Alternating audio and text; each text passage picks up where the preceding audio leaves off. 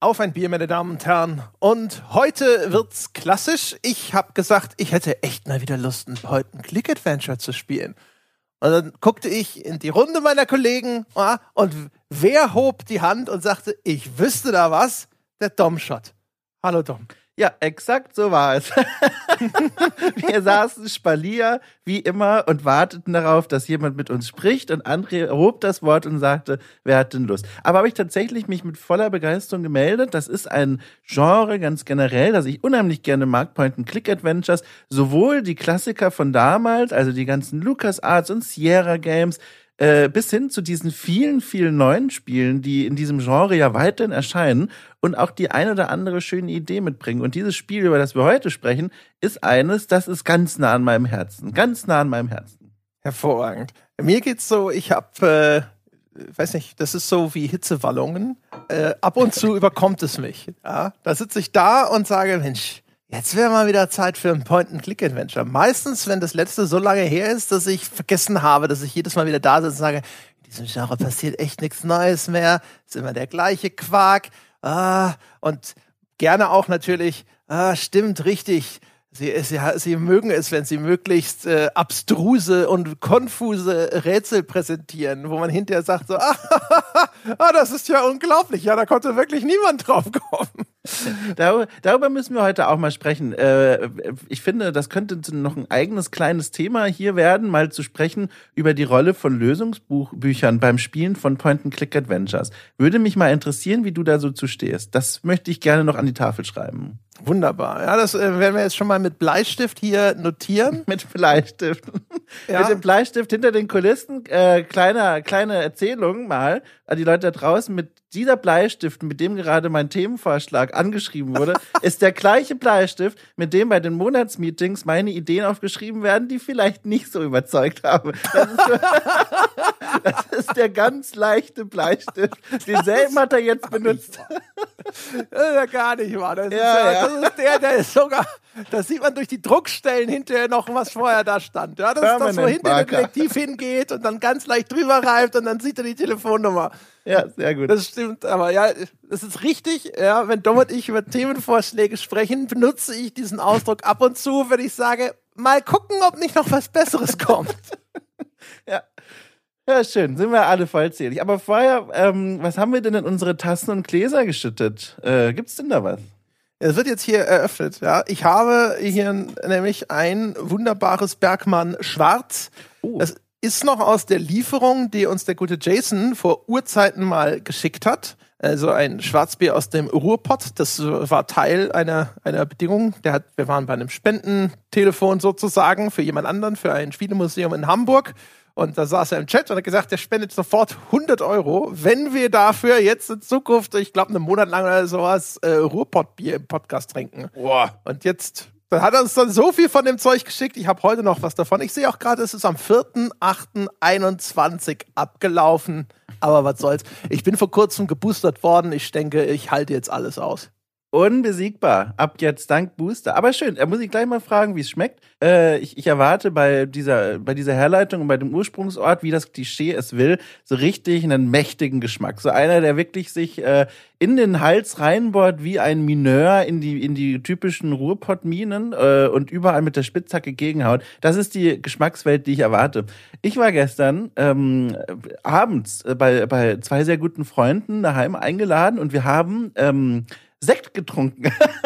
das war der Knaller, pass auf. Und auch liebe Leute da draußen, jetzt schon wieder mit der Stirn runzeln. Moment mal.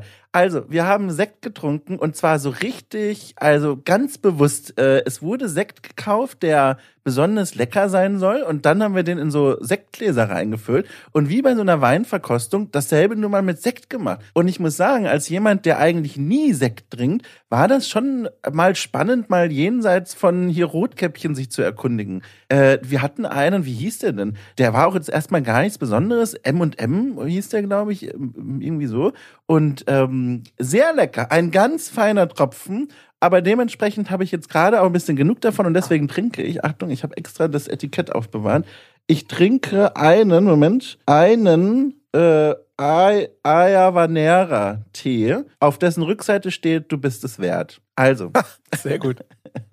ja, wie schmeckt's denn? Äh, Ich hatte das, ne, wie, wie angekündigt, ich habe das ja schon ein paar Mal getrunken. Das ist immer noch, also die Beschreibung ist schon richtig, das hat durchaus Aroma. Es ist jetzt vielleicht nicht wirklich mit dem, mit dem Aufzug ganz runter in den Kohlschach gefahren. Ne? Es ist schon eigentlich ein echt nettes, süffiges Schwarzbier. Es erinnert mich ein bisschen immer an mein geliebtes Köstritzer und das passt, das ist super. Das kann man so genauso gut in den Hals schütten wie in den Kochtopf. Ja, also perfekt. Jetzt kann ich es ja mal auch ganz kurz hier am Rande erzählen, weil Jochen und Sebastian nicht da sind und dann ist der Widerhall nicht ganz so laut und aggressiv. Nämlich folgendes. Ich habe ja hier Astra äh, getrunken, die letzten Tage sowieso, aber ähm, auch was Neues ausprobiert. Und ich hörte ja, dass vor allem Sebastian Astra nicht so toll findet. Aber war vielleicht. ich. Ach, oh Gottes Willen, dann höre ich sofort Völlig verkalkuliert. also, dann bring ich den Satz doch zu Ende. Und zwar gibt's von Astra eine, eine Radler-Version. Ich habe gerade schon wieder vergessen, wie es heißt. Ich, ich hab irgendwie, ich habe es wirklich vergessen. Aber es gibt ein, ein, ein, ein, ein,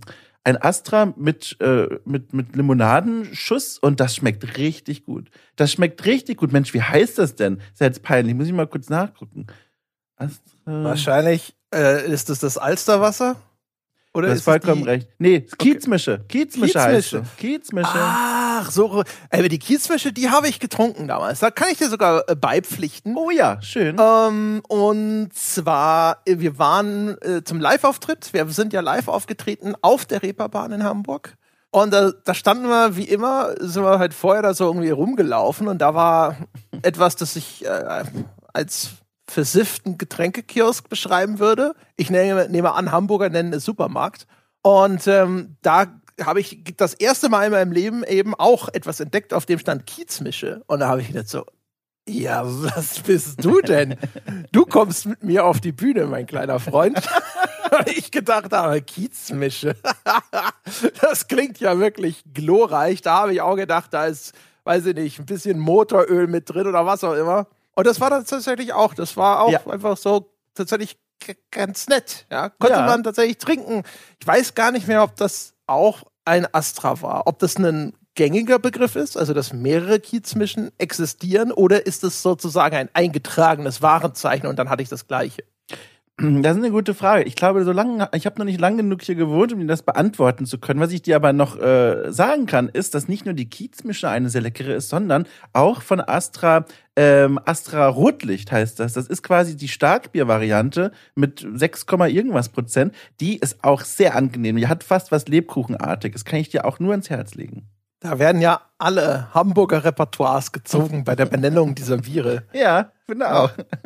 Ich weiß nicht, ob Astra eine Verdünnung kann es dringend gebrauchen. Ich weiß nicht, ob es eine Verstärkung braucht. Also ich bin zufrieden, auch mit meinem Tee. Ich bin startklar, um über ein so liebes Spiel zu sprechen, wie, haben wir es überhaupt schon genannt? Dark Side Detective. Ich glaube, wir haben tatsächlich noch nicht gesagt. Aber ist auch egal. Die Leute kennen ja den Titel. Ja, als ob wir da hier, ich habe auch irgendwann, das ist jetzt schon, weiß ich nicht, Dutzende Folgen her, ich habe irgendwann angefangen, direkt zum Einstieg des Podcasts zu sagen, worüber wir sprechen. Früher war das nicht so. Früher Ja. haben wir nämlich auch erst hier so unser ganzes Bierplörren gesabbelt und so gemacht und dann auf einmal kam die große Enthüllung. Ja, da wurde wie im Autosalon das Samttuch weggezogen, als ob die Leute nicht schon längst wüssten, worüber wir sprechen. Haben wir aber dann aufgegeben. Ja, schön, wie in alten Zeiten heute. Also, Überraschung, Dark Side Detective und Point-and-Click-Adventures. Richtig. Und äh, also, ne, so wie sich das gehört. Pixel-Look größer werden die Pixel nur selten, sage ich einfach mal. Ähm, sehr viel typische, typisches äh, zu, Zubehör, sage ich. Also es ist ein Comedy-Adventure. Es referenziert bekannte Motive aus den 80er, 90er Jahren, insbesondere sowas wie zum Beispiel Bureau 13 oder Akte X. Man spielt eben den namensgebenden Darkside Detective, also man arbeitet in einem Büro für paranormale Ermittlungen und das Ganze ist aber in diesem Falle aufgeteilt in sechs mehr oder minder voneinander unabhängige kleine Fälle, Schrägstrich Geschichtchen. Es gibt ein bisschen was, was so an einzelnen Elementen von einem zum anderen übergetragen wird, aber die sind relativ gekapselt, also ein bisschen episodisch das Ganze. Ja. Äh, inszeniert wie wirklich auch so Fälle einer, einer äh, Mystery-Serie aus den 80ern. Da gibt es einen Namen für den jeweiligen Fall.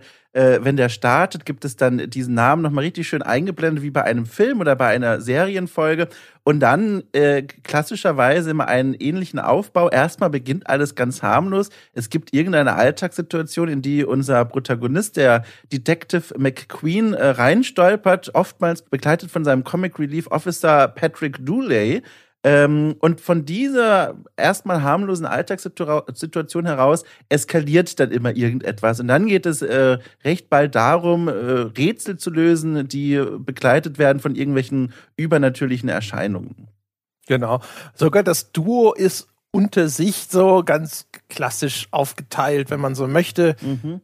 Dooley ist der Volltrottel, äh, also wirklich, äh, ne, der ist äh, als Comic Relief insbesondere dazu da, immer maximal dämliche Antworten oder Kommentare abzugeben, ist auch natürlich ein Verschwörungstheoretiker. Und unsere Spielfigur McQueen sei mal, ist jetzt nicht irre smart, aber im Vergleich dazu ein bisschen aufgeräumter, vielleicht aber dann so ein bisschen ironisch unterwegs. Erinnert mich manchmal in, in manchen Momenten an Guybrush Threepwood. So ein, so ein, so ein, so ein Typ, der äh, vielleicht nicht ganz so naiv ist wie Guybrush aus den Monkey Island Spielen, aber der durchaus so was bisschen äh, Larifariges hat und manchmal da so ein bisschen rumstolpert und dann so ein paar sarkastische Kommentare ablässt. Also man hat jetzt nicht mit zwei Krebsmaschinen zu tun. Es ist nicht so vergleichbar wie das Duo hier Sherlock Holmes und Watson, äh, sondern äh, es ist wirklich so ein so ein bisschen ein Durchstolpern. Der eine hat ein bisschen mehr Ambitionen und, und Fähigkeiten als der andere, aber äh, dieses Duo passt auch so wunderbar zu der Stimmung, die dieses Spiel aufbauen will. Ja, das Witzige an dem ganzen Ding war, ich habe neulich mit dem Christian Schmidt in zehn Jahre klüger, da haben wir über Deponia gesprochen. Mhm. Und dann kamen wir drauf, ähm,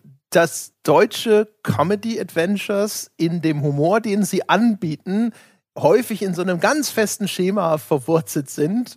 Und dann haben wir da angefangen, das zu beschreiben, indem wir sagten, äh, ständig irgendwelche popkulturellen Referenzen, Brechen der vierten Wand, äh, trottelige Figuren. Und und halt äh, ne, also gerade dieser Bezugnahme zu so 80er 90er Jahre Zeug. Und beim Spiel von Darkside Detective habe ich gedanklich überall so Häkchen gemacht und gesagt nicht nur deutsche Comedy Adventures offenbar auch irischer äh, Humor denn dieses äh, Spiel stammt von einem im Kern erstmal drei Leuten die aus Irland kommen sind Iren und das scheint irgendwie kompatibel zu sein, der deutsche und der irische Humor. Ich mag den sehr gerne. Das, wir werden ja noch über das Writing und so sprechen, aber ähm, ich habe in einem Interview nachgelesen, die haben sich auf die Fahne geschrieben, ihr Spiel, also dieses Darkside Detective, ähm, zu dem es mittlerweile auch so eine Art zweiten Teil gibt, auch dazu gleich mehr.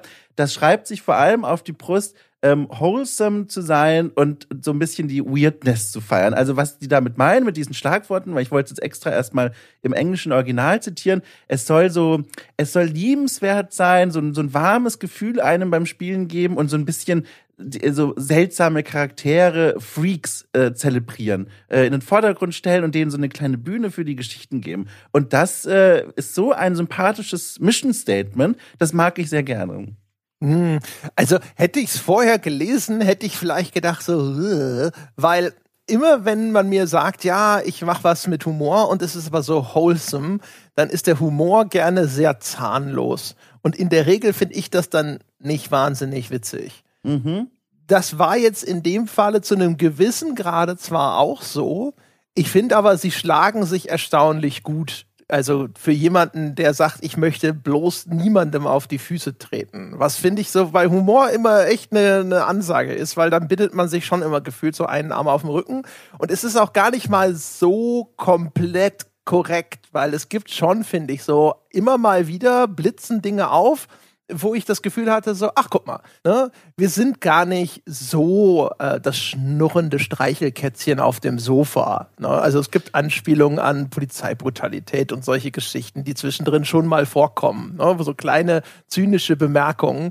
Und äh, also das finde ich, haben sie schon ganz gut hingekriegt. Ja, vor allem wholesome finde ich ist ja erstmal eigentlich jetzt auch nicht unbedingt ein Ausschluss von, äh, dass der, dass der Witz keinen Zahn und keinen Biss haben darf. Er ist nur, finde ich, unter so einer Decke, unter einer Wohlfühldecke gepackt, wo oft genug das erstmal auf den ersten Blick gar nicht so durchscheint, was hier gerade für ein Kommentar geäußert wird. Und das ist ja auch eine Idee, weil dieses Spiel eines ist, das kann man überall nachlesen von Leuten, die Reviews schreiben auf Steam oder auch was das Entwicklerteam selber beabsichtigen wollte. Das ist ein Spiel, das im Idealfall so gespielt wird, der der Vater oder die Mutter sitzt mit dem Kind auf dem Schoß vor dem Bildschirm und das Kind lacht darüber, wenn irgendwie äh, ein, ein Papagei lustige Geräusche macht äh, und der Erwachsene lacht, weil er weiß, dass dieser Papagei hier steht für, weiß ich nicht, Massentierhaltung oder so. Äh, und das in diese Richtung soll dieser Humor äh, gehen.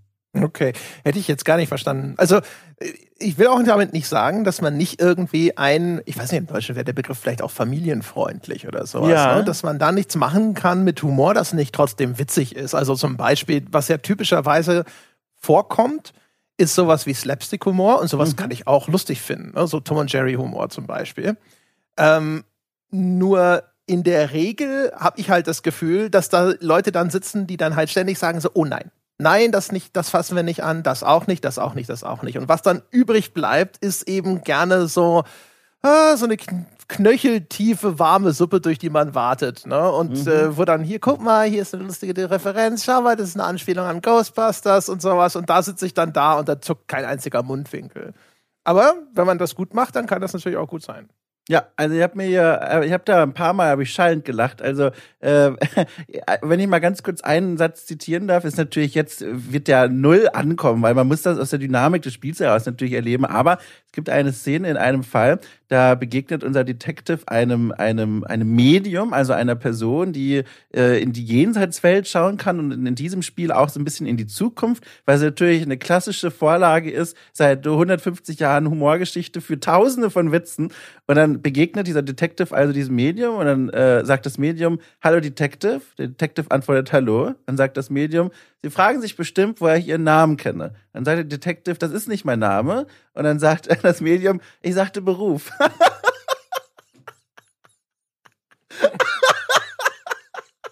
oh Gott. das ist auch erstaunlich, wie gut dieser Witz landen kann. oh, oh Gott. Oh.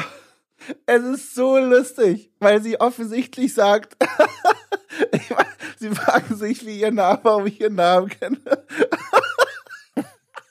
Oh Gott, jetzt wünschte oh ich so Gott. sehr, ich hätte das mit dir auf der Couch zusammengespielt. Es ist so viel unterhaltsamer jetzt schon, wenn ich dir nur zuhöre. Oh, das war so lustig. Ach Gott. Ach. Und, das, und das Tolle ist halt auch, diese Szene wird halt auch so schön delivered, was nur so in einem Point-and-Click-Adventure so gut geht, finde ich, weil du liest ja ihre Textbox, wie sie begrüßt, dann klickst du die weg und weißt ja vorher noch nicht, bis du deine eigene Antwort anklickst, die in dem Fall nicht ausgewählt werden kann, was der Detective sagen wird. Und dadurch ergibt sich so ein, weißt du, so ein Rhythmus, so ein richtig so ein so ein richtig so einen, wie man so einen guten Schlag auf Schlagwitz aufbaut. Und das war so, das hat mich so erwischt. Also wow, das ist zum Beispiel jetzt äh, ein Beispiel dafür, auf welchem Niveau sich dieses Spiel bewegt. ich, hoffe, da hat noch jemand gelacht, wenn ich jetzt der Einzige bin. Ich, ich, also ich, du hast es ja gesehen, weißt du, du, du warst so, so äh, mitgerissen, ja. Da kann man ja selber gar nicht, nicht wenigstens mit dir mitlachen. Ja, gut. Also, das ist echt fantastisch. Also, ich bin mir sicher, ich habe bei der Passage vor diesem Monitor gesessen und es war nicht mal ein Schmunzeln erkennbar. Aber jetzt, wenn ich es von dir höre, habe ich gedacht, so, fantastisch, das ist ja wirklich hervorragend. Ja. äh, ja. Was magst du denn so an Humor, Dom? Gibt es, also sagen wir mal, Comedies, Filme oder sowas, wo liegst du denn Boah. vor Lachen am Boden? Oh, das ist ja eine gute Frage. Ich glaube, das hat mich noch nie jemand gefragt. Also erstmal danke für das Interesse. ich kann antworten, wenn, also, also sofort, was mir sofort in den Kopf schießt, ist zum Beispiel nackte Kanone. kann ich, äh, also da, da kann ich mich ausziehen vor Lachen. Äh, ich, hoffe, ich hoffe, das ist bekannt im Publikum da draußen. Dir ja wahrscheinlich Ja, auf jeden ja, Fall. Ja. Da ne? bist du Genau. hier ja auch wirklich im, im besten Kreis. Ja, sehr gut. Jochen Sehr und ich gut. sind auch große nackte Kanone-Freunde. Also das ist wirklich lustig. Da übrigens, da sehe ich auch Parallelen, weil auch in Nackte Kanone, äh, da geht es ja auch um diesen, äh, um den äh, ja, Polizisten, der in der Hauptrolle spielt, ähm, Frank Drabin oder so ähnlich, glaube ich. Äh, Ja. Frank Drabin, genau. Ähm, und er ist auch so einer, der eigentlich, er ist nicht unbedingt doof und auch nicht unbedingt unfähig, aber er gerät immer in so skurrile Momente und spinnt die dann auch weiter, also ohne sich großartig zu wundern. Er geht dann so mit dem Flow mit und dadurch entsteht so ein skurriler Humor aus Szenen, die eigentlich gar nicht möglich sind in der normalen Welt und dann aber auch so Slapstick. Also das ist wahnsinnig lustig. Auf der anderen Seite liege ich aber auch am Boden vor Lachen bei Loriot. Also Loriot-Sketche zum Beispiel, ähm, also ich meine, Biederer geht deutscher Humor ja eigentlich gar nicht, aber trotzdem, hier, wenn sie da ähm, zu Weihnachten eine, eine Weinverkostung machen und der und die nach und nach immer besoffener werden und versuchen, diese Haltung zu bewahren. Also wahnsinnig lustig. Oder auch Weihnachten bei Hoppenstedts drehe ich auch durch, wenn sie das ganze Geschenkepapier in den Gang räumen und die Nachbarn haben das auch schon gemacht und so gut, wie du dich jetzt schon einfach bei der Erinnerung wegschmeißen kannst. Oh Gott. Oh, ja, und dann rollt dieses ganze Geschenkpapier rein. Das ist so lustig. Also die beiden fallen mir sofort ein. Äh, ich glaube, das trifft dann schon auf den Punkt. Da gibt's bestimmt noch andere, die ich jetzt vergesse. Ich muss auch, das ist auch nochmal eine ganz andere Ecke, aber das ist ein anderes Lachen. Ich mag auch sehr gerne einige der Amer äh, amerikanischen Comedians, wie zum Beispiel Mark Maron oder ähm, ähm, George Carlin, die machen aber wirklich bitterbösen Humor. Also wirklich so, da lachst du und merkst dann aber auch beim Lachen, ja, wieder was über die Gesellschaft gelernt, in der wir hier leben. Ähm, das ist nochmal was anderes. Aber hier Loriot und ähm, Nackte Kanone, das ist, glaube ich, so, das ist das Zentrum meines Humors. Okay, alles klar. Oh Mann, wir können jetzt eigentlich schon aufhören. Das, ich glaube, besser wird's auch gar nicht. Das muss die Laune von den Menschen da draußen alleine jetzt schon so aufgebessert haben. Wir, wir machen jetzt einfach nur weiter und du erzählst oder erinnerst dich eigentlich einfach nur an die, deine Lieblings-Comedy-Szenen. Ich habe so eine bessere Laune, nur weil ich dir zuhöre. Ja, wie ist es denn bei dir? Also Nackte Kanone haben wir jetzt schon mal als Grundlage, als gemeinsame.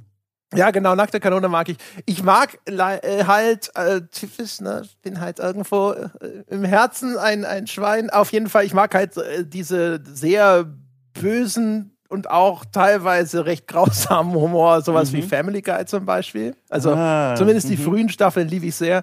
Dies, da gibt es eine Szene, wo Peter als Mary Poppins zum Fenster reinschwebt, versehentlich die Kinder umbringt, ja, und dann auch, weil er, weil er, dann liegen da diese blutüberströmten Kinderleichen, dann muss er da drauf kotzen und schiebt sie als Mary Poppins mit dem Regenschirm so unters Bett, um die Leichen zu verstecken.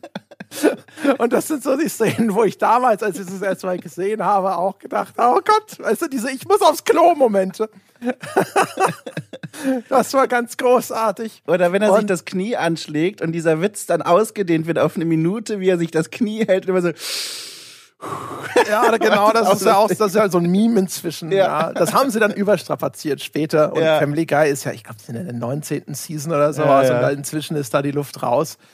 Äh, South Park früher und die, so die Highlight-Episoden von South Park natürlich, ne? Da, wo sie mal dann auch so wirklich Sachen auf den Punkt bringen. Ne? Mhm. Diese Free-to-Play-Folge, ne? World of Warcraft und solche Geschichten, wo man selber, wenn man sich auskennt, sagt so, oh, da haben sie das Thema aber auch wirklich ganz gut durchdrungen, um das dann hinterher durch den Kakao zu ziehen. Und ich mag halt auch so die, die Comedians, die halt wirklich relativ äh, äh, gut an die Grenze fahren. So Anthony äh, Jes- Jeselnik heißt er? Ja, Jeselnik heißt er, genau. Bill Burr und solche Leute. Ja, Bill Burr, sehr gut. Hast du denn hier mal George Carlin, das ist ja einer der ganz großen Klassiker, er lebt ja auch leider gar nicht mehr. Hast du den mal verfolgt oder hast du da was Ja, mitbekommen? natürlich. Ah ja, sehr gut, ja. Aber ich finde, der Carlin, ich finde, das ist, der ist schon fast so wie bei uns die deutschen Kabarettisten. Echt? die eher, finde ich, ein Thema humorvoll auf den Punkt bringen. Aber das ist gar nichts, wo ich jetzt da sitze und ich sage, boah, da lache ich jetzt total. Sondern das ist Ja. irgendwie nett, das ist fast schon Infotainment. Weißt du, was ich meine? So, Ja. ich habe auch nie Dieter Hildebrand oder jetzt, keine Ahnung, was gibt's hier, die, wie heißt das bei uns hier? Ist das das live aus dem Schlachthof oder verwechsel ich das gerade mit einer anderen Ah, Sendung? Ich weiß, ähm, äh, oh Gott, ja, aber deutsches Oder Kabarett. die Anstalt oder Ja, sowas, weißt du? mhm, mhm. Ähm, das ist so Zeug, wo da hast du auch wirklich das Gefühl, ne? Sie, die, die haben irgendwelche Zahlen recherchiert und sie wollen eigentlich schon fast eine, einen politischen Kommentar. Fast, weißt du, wie die Tagesthemen, wenn da einer sagt, und hier ist ein Kommentar von unserem Chefredakteur, ne, ne, ne, oder sowas. Genau so, nur dass sie stehen halt in, in Kostüm vor irgendeinem Whiteboard und versuchen es ein bisschen humorig aufzupeppen. Aber, Aber, das ist ja, so ja. fast schon ein bisschen wie, wie so ein Telekolleg und wo, wo sie sagen, komm, mach mal ein bisschen lustig, damit der andere auch einschaltet. Aber, also da gebe ich dir recht, aber dann denke ich aber auch an so Nummern, kann man auch gerne mal auf YouTube nachschauen. Äh, George Carling Things, also Dinge.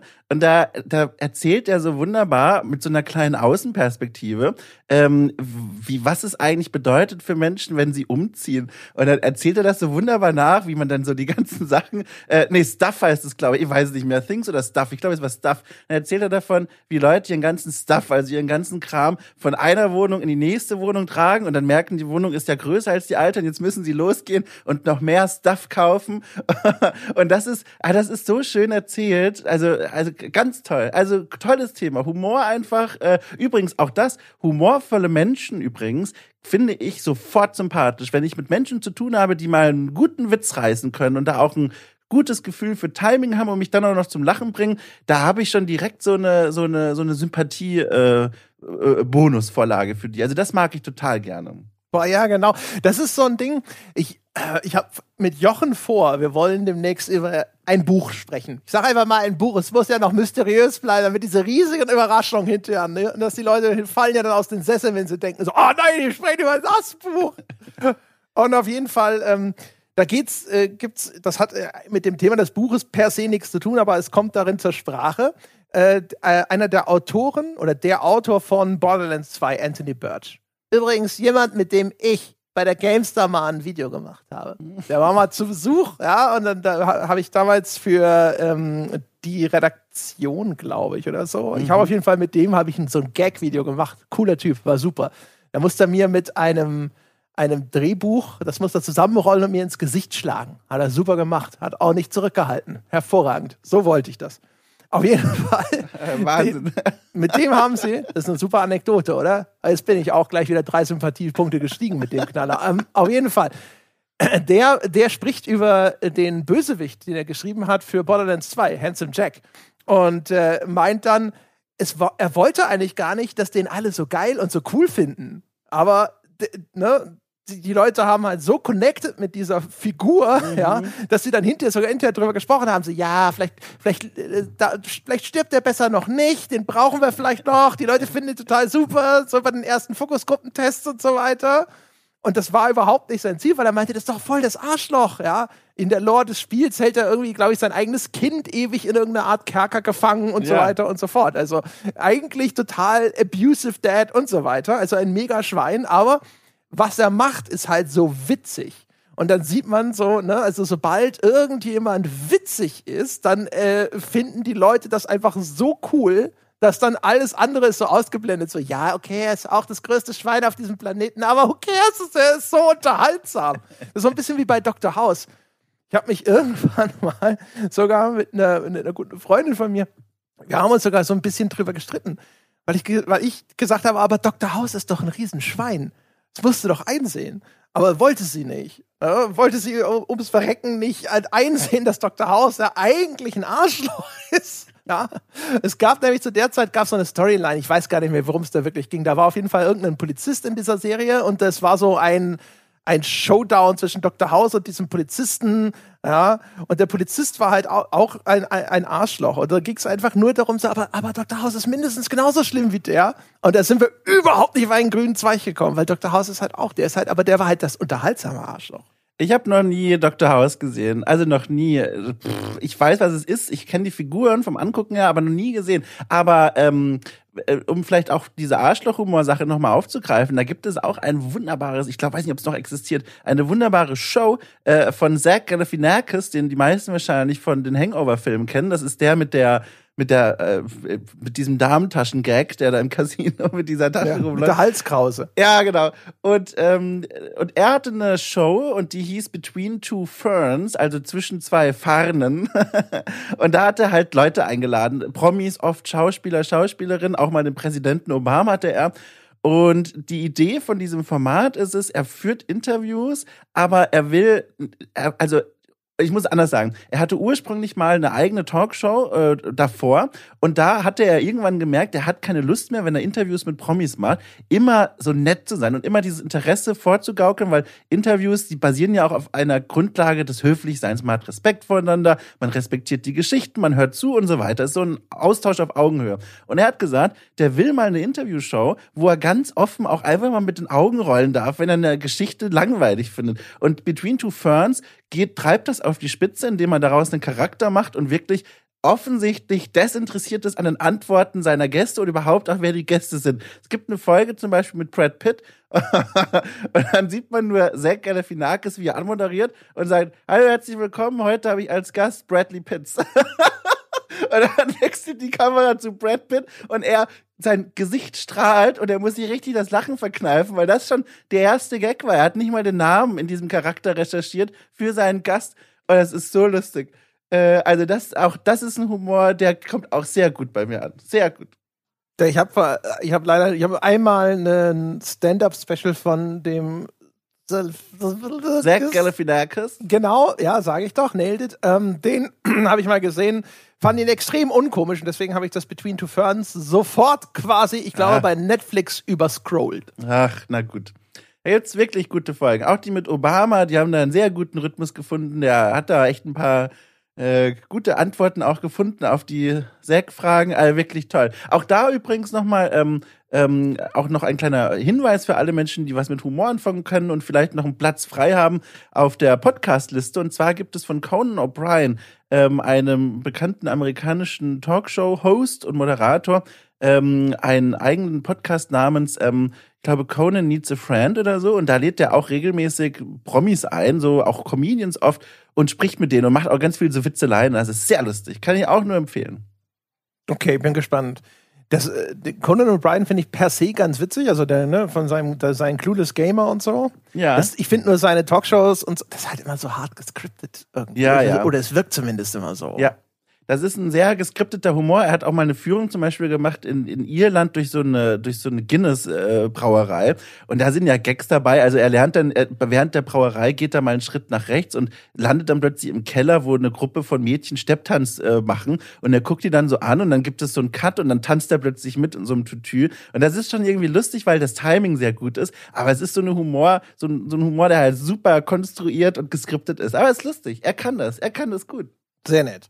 Ja. Auf jeden Fall, jetzt haben wir uns hervorragend jetzt hier humorig verortet, ja, Ja. damit die Leute hinterher vielleicht auch besser einschätzen können. Ja. Ja. Ist denn das äh, vielleicht ein Adventure, dessen Humor sie auch trifft? Das ist ja immer das Ge Gefährliche. Ne? Also es, es ist auch ganz erstaunlich. Die, das Adventure, das Point-and-Click-Adventure-Genre, das ist eines der wenigen, das so ganz hart in die Comedy, in den Humor hineinreicht. Fast alle Genres äh, außerhalb halten sich davon weitestgehend fern. Also außer, dass sie jetzt natürlich alle auch ein bisschen versuchen, so ein bisschen so diese Marvel-Mischung hier und da mal zu kopieren, ne? dass da so, ein bisschen lustige Sprüchlein zwischendrin, dann wieder ein bisschen ernster und so weiter und so fort. Aber dass das so richtig in diese Comedy-Richtung geht, das ist schon ungewöhnlich. Ich vermute, es liegt vielleicht daran, dass andere Sachen zu teuer sind. Ne? Das Point-and-Click-Adventure-Genre ist ja echt so ein Genre, wo auch gerne junge Studios ihren Anfang nehmen, einfach weil das was ist, wo man auch mit kleinem Budget schon seinen Start machen kann. Was ja für den Darkside Detective sogar noch mal extra gilt. Das wird ja sogar fürs Point-and-Click-Adventure-Genre noch mal reduzierter. Wirkt das, weißt du, wenn das eine Low-Budget ist, ist das so super Low-Budget. Mhm. Ja, wobei andererseits Humor, wissen wir beide ja auch, äh, ist wahnsinnig schwer gut zu machen, auch gerade in Spielen. Und ich kann mir vorstellen, dass das eher so ein, also auch nur eine Theorie, dass das ein, ein Effekt von der Präsentation dieser Spiele ist, weil Point-and-Click-Adventures, die sind dafür gemacht, dass du auf Szenen draufschaust und mit Dingen interagierst und es gibt eigentlich nie erstmal ein Element der zeitlichen Dringlichkeit. Das heißt, du stellst dich da in so einen Raum rein und du guckst dir erstmal alles an und klickst alles an und interagierst mit allem, was du finden kannst. Und damit kommt es zwangsläufig zu dem Modus, dass das Spiel dir super viel erklärt. Also entweder Beschreibungstexte werden vorgelesen oder du musst mit Menschen sprechen. Und da finde ich, ist es super naheliegend, irgendwann zu sagen, ey, wir können hier nicht einfach nur Infotexte dem Spieler oder Spielerin geben, bis sie mal das Rätsel gelöst haben. Wir müssen hier ein auflockerndes Element reinbringen, um Spaß reinzubringen. Und spielmechanisch kannst du da halt wenig machen bei Klicken und Durchlesen. Und dann bleibt dir als nächster logischer Schritt eigentlich der Weg zum Humor, dass du sagst, okay,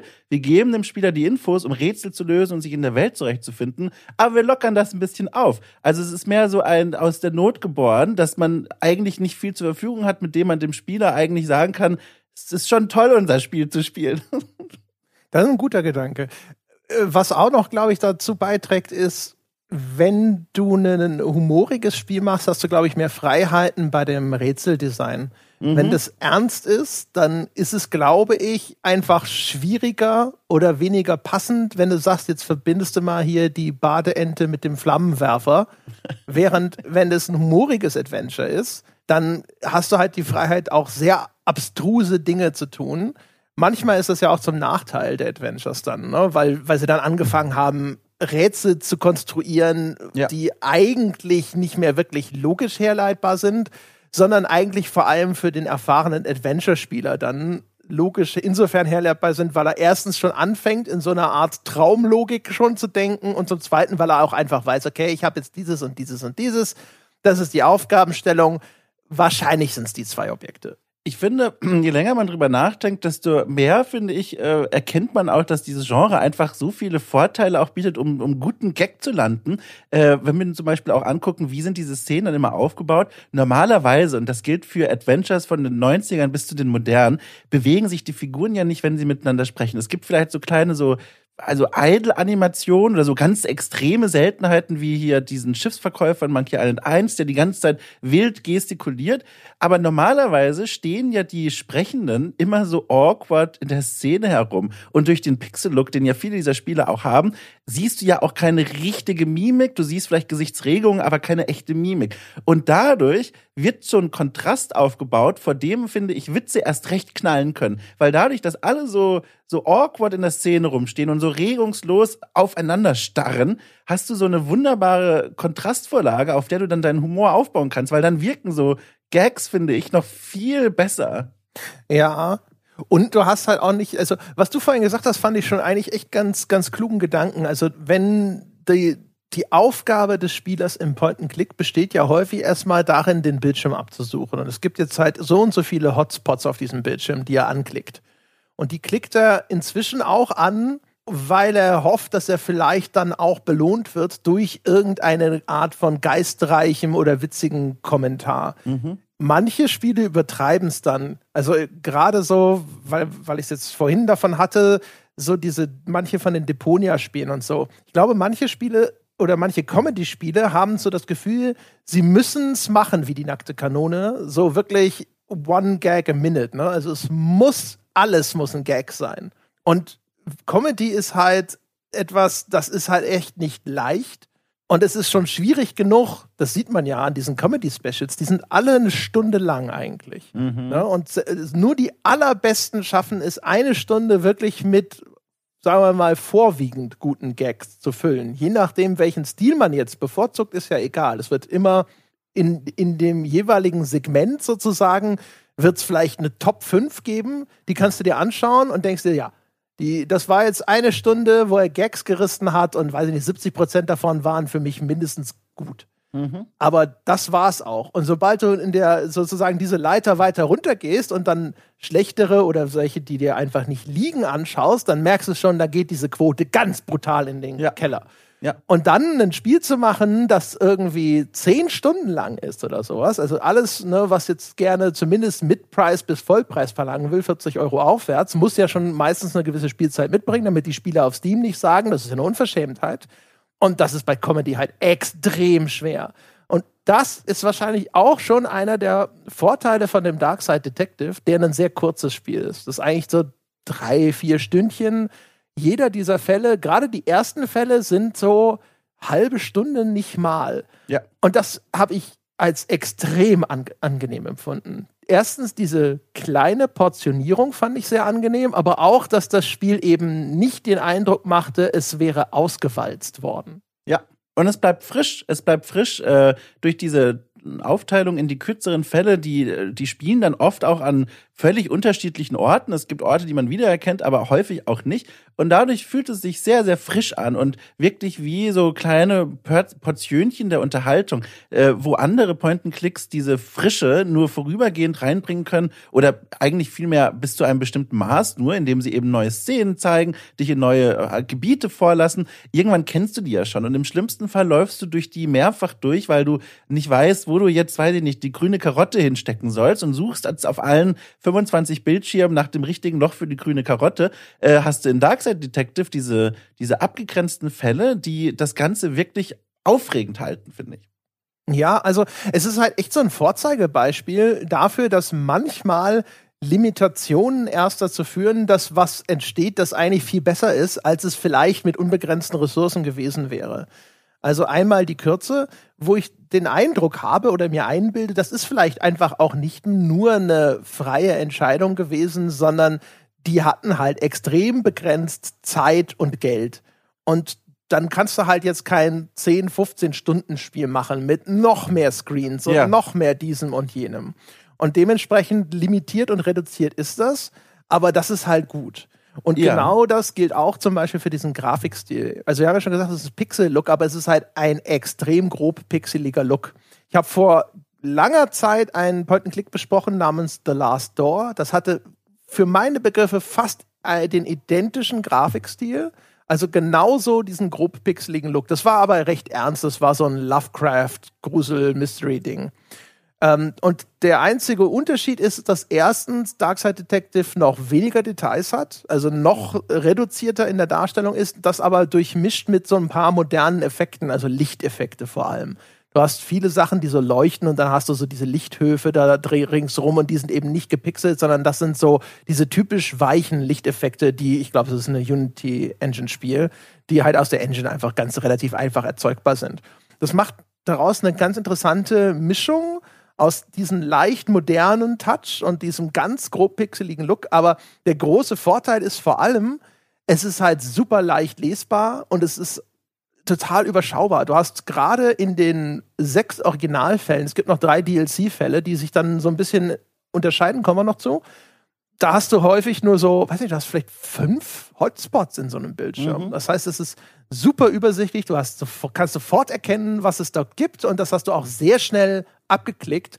Und es ist nicht so ein Ding, wenn die Grafik aufwendiger wird, ist es häufig dann schon wieder schwieriger, überhaupt die Hotspots zu erkennen. Was ist denn überhaupt ein Objekt, das ich in dieser Umgebung anklicken kann, wo ich entweder Informationen bekomme oder das ich sogar aufsammeln kann? Und hier ist es einfach so überschaubar und so schnell erfassbar. Das macht es auch nochmal sehr angenehm. Das macht das Pacing von diesem Spiel sehr viel schneller. Ja, also es liegt ja eine gewisse Schönheit in einem anderen Extrem. Es gibt ja genug Point-and-Click-Adventures, die einen wunderbaren, also wirklich wunderschönen, hochdetaillierten äh, Grafikgrad haben und Detailgrad äh, vor allem haben. Das war das Wort, ähm, wo du auf jeden Bildschirm schauen kannst und das ansiehst wie ein Gemälde und du siehst ständig neue Details. Äh, diese Spiele aber haben dann aber auch oft diese diese Highlight-Taste, mit der du Interaktionsmöglichkeiten hervorheben kannst. Das heißt, da wurde dann schon eine Krücke gebaut, weil man genau in dieses Problemfeld damit läuft wie du es auch beschrieben hast. Bei Darkside Detective, dieser Grobpixel-Look und auch die Unterteilung in die sehr kurzen Fälle, das scheint eine Entscheidung äh, gewesen zu sein, die sich vor allem aus der Entwicklungsgeschichte des Spiels heraus entwickelte. So zumindest will es, sag ich mal, die, die, die Tradierung, die offizielle, die man nachlesen kann in diversen Interviews, die die ähm, Mitglieder des Entwicklerteams gegeben haben. Da würde ich mal ganz kurz runtersteigen in diesen Brunnen, wenn du mich lässt, und mal ganz kurz äh, erzählen, was es mit dieser Entwicklungsgeschichte auf sich hat. Ja, ey, du hast gerade das, nachdem du Tradierung gesagt hast, kann ich, da ist mein Kiefer ja immer noch unten. Das ja. braucht noch ein paar Minuten, bevor ich überhaupt irgendeinen Beitrag leisten kann. Na also, Äh, genau, wir schreiben das Jahr 2015 im Jahre des Herrn, also nach Christus. Äh, drei äh, Menschen ne, treffen sich zufällig und lernen sich kennen auf einer ähm, irischen äh, Entwicklerkonferenz und kommen dort ins Gespräch und, und merken so, ach guck mal, wir finden uns eigentlich alle schon ganz cool. Das ist der erste Teil dieser Storyline. Jetzt beginnt ein zweiter Teil einer erstmal anderen Storyline, nämlich ein paar Wochen später gab es in Galway, also wir sind noch in Irland, einen Game Jam, wohin zwei äh, der späteren Teammitglieder gereist sind und gesagt haben, komm, wir machen da einfach mal mit. Und diese beiden haben dort im Rahmen des Game Jams ähm, eine, einen, ein Spiel, einen Prototypen entwickelt. Sie nennen es in den Interviews immer eine Basic Demo ähm, eines Spiels, das sie The Dark Side genannt haben. Und das hatte von der Idee her schon mal was das Setting angeht und die, diese Idee, irgendwie mit Übernatürlichem zu arbeiten und dass es ein Point-and-Click-Adventure sein soll, das war da alles schon drin. Sie sagen aber selber, dass diese Demo, die hatte nur vier Screens, also vier Bildschirme und die Puzzles waren alle schlimm.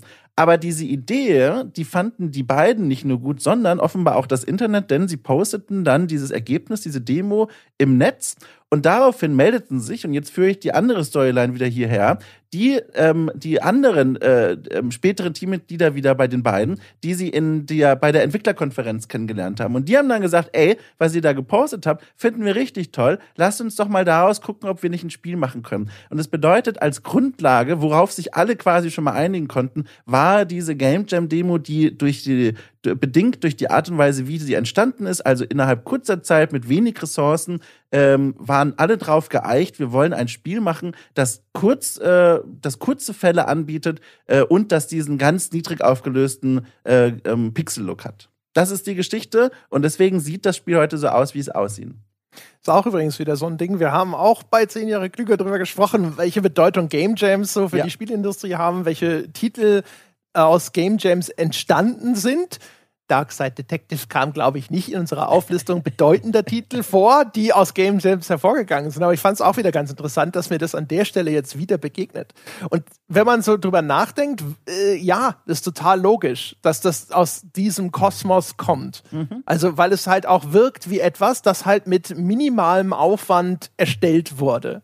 Und eigentlich, das klingt negativ, ist aber in dem Falle gar nicht so zu verstehen, weil gerade durch diesen Minimalismus sozusagen hat es dann einen, ich habe das The Last Door schon erwähnt, das ist auch schon vor, deutlich vor Darkside Detective äh, äh, äh, erschienen und entstanden. Ich glaube auch, dass dieses The Lions Song aus Deutschland hat, glaube ich, auch schon so einen ähnlichen Look. Ist das nicht aus? Wien? Ich glaube, es ist von einem ist das, Wiener Das kann auch sein, ja, ja, genau.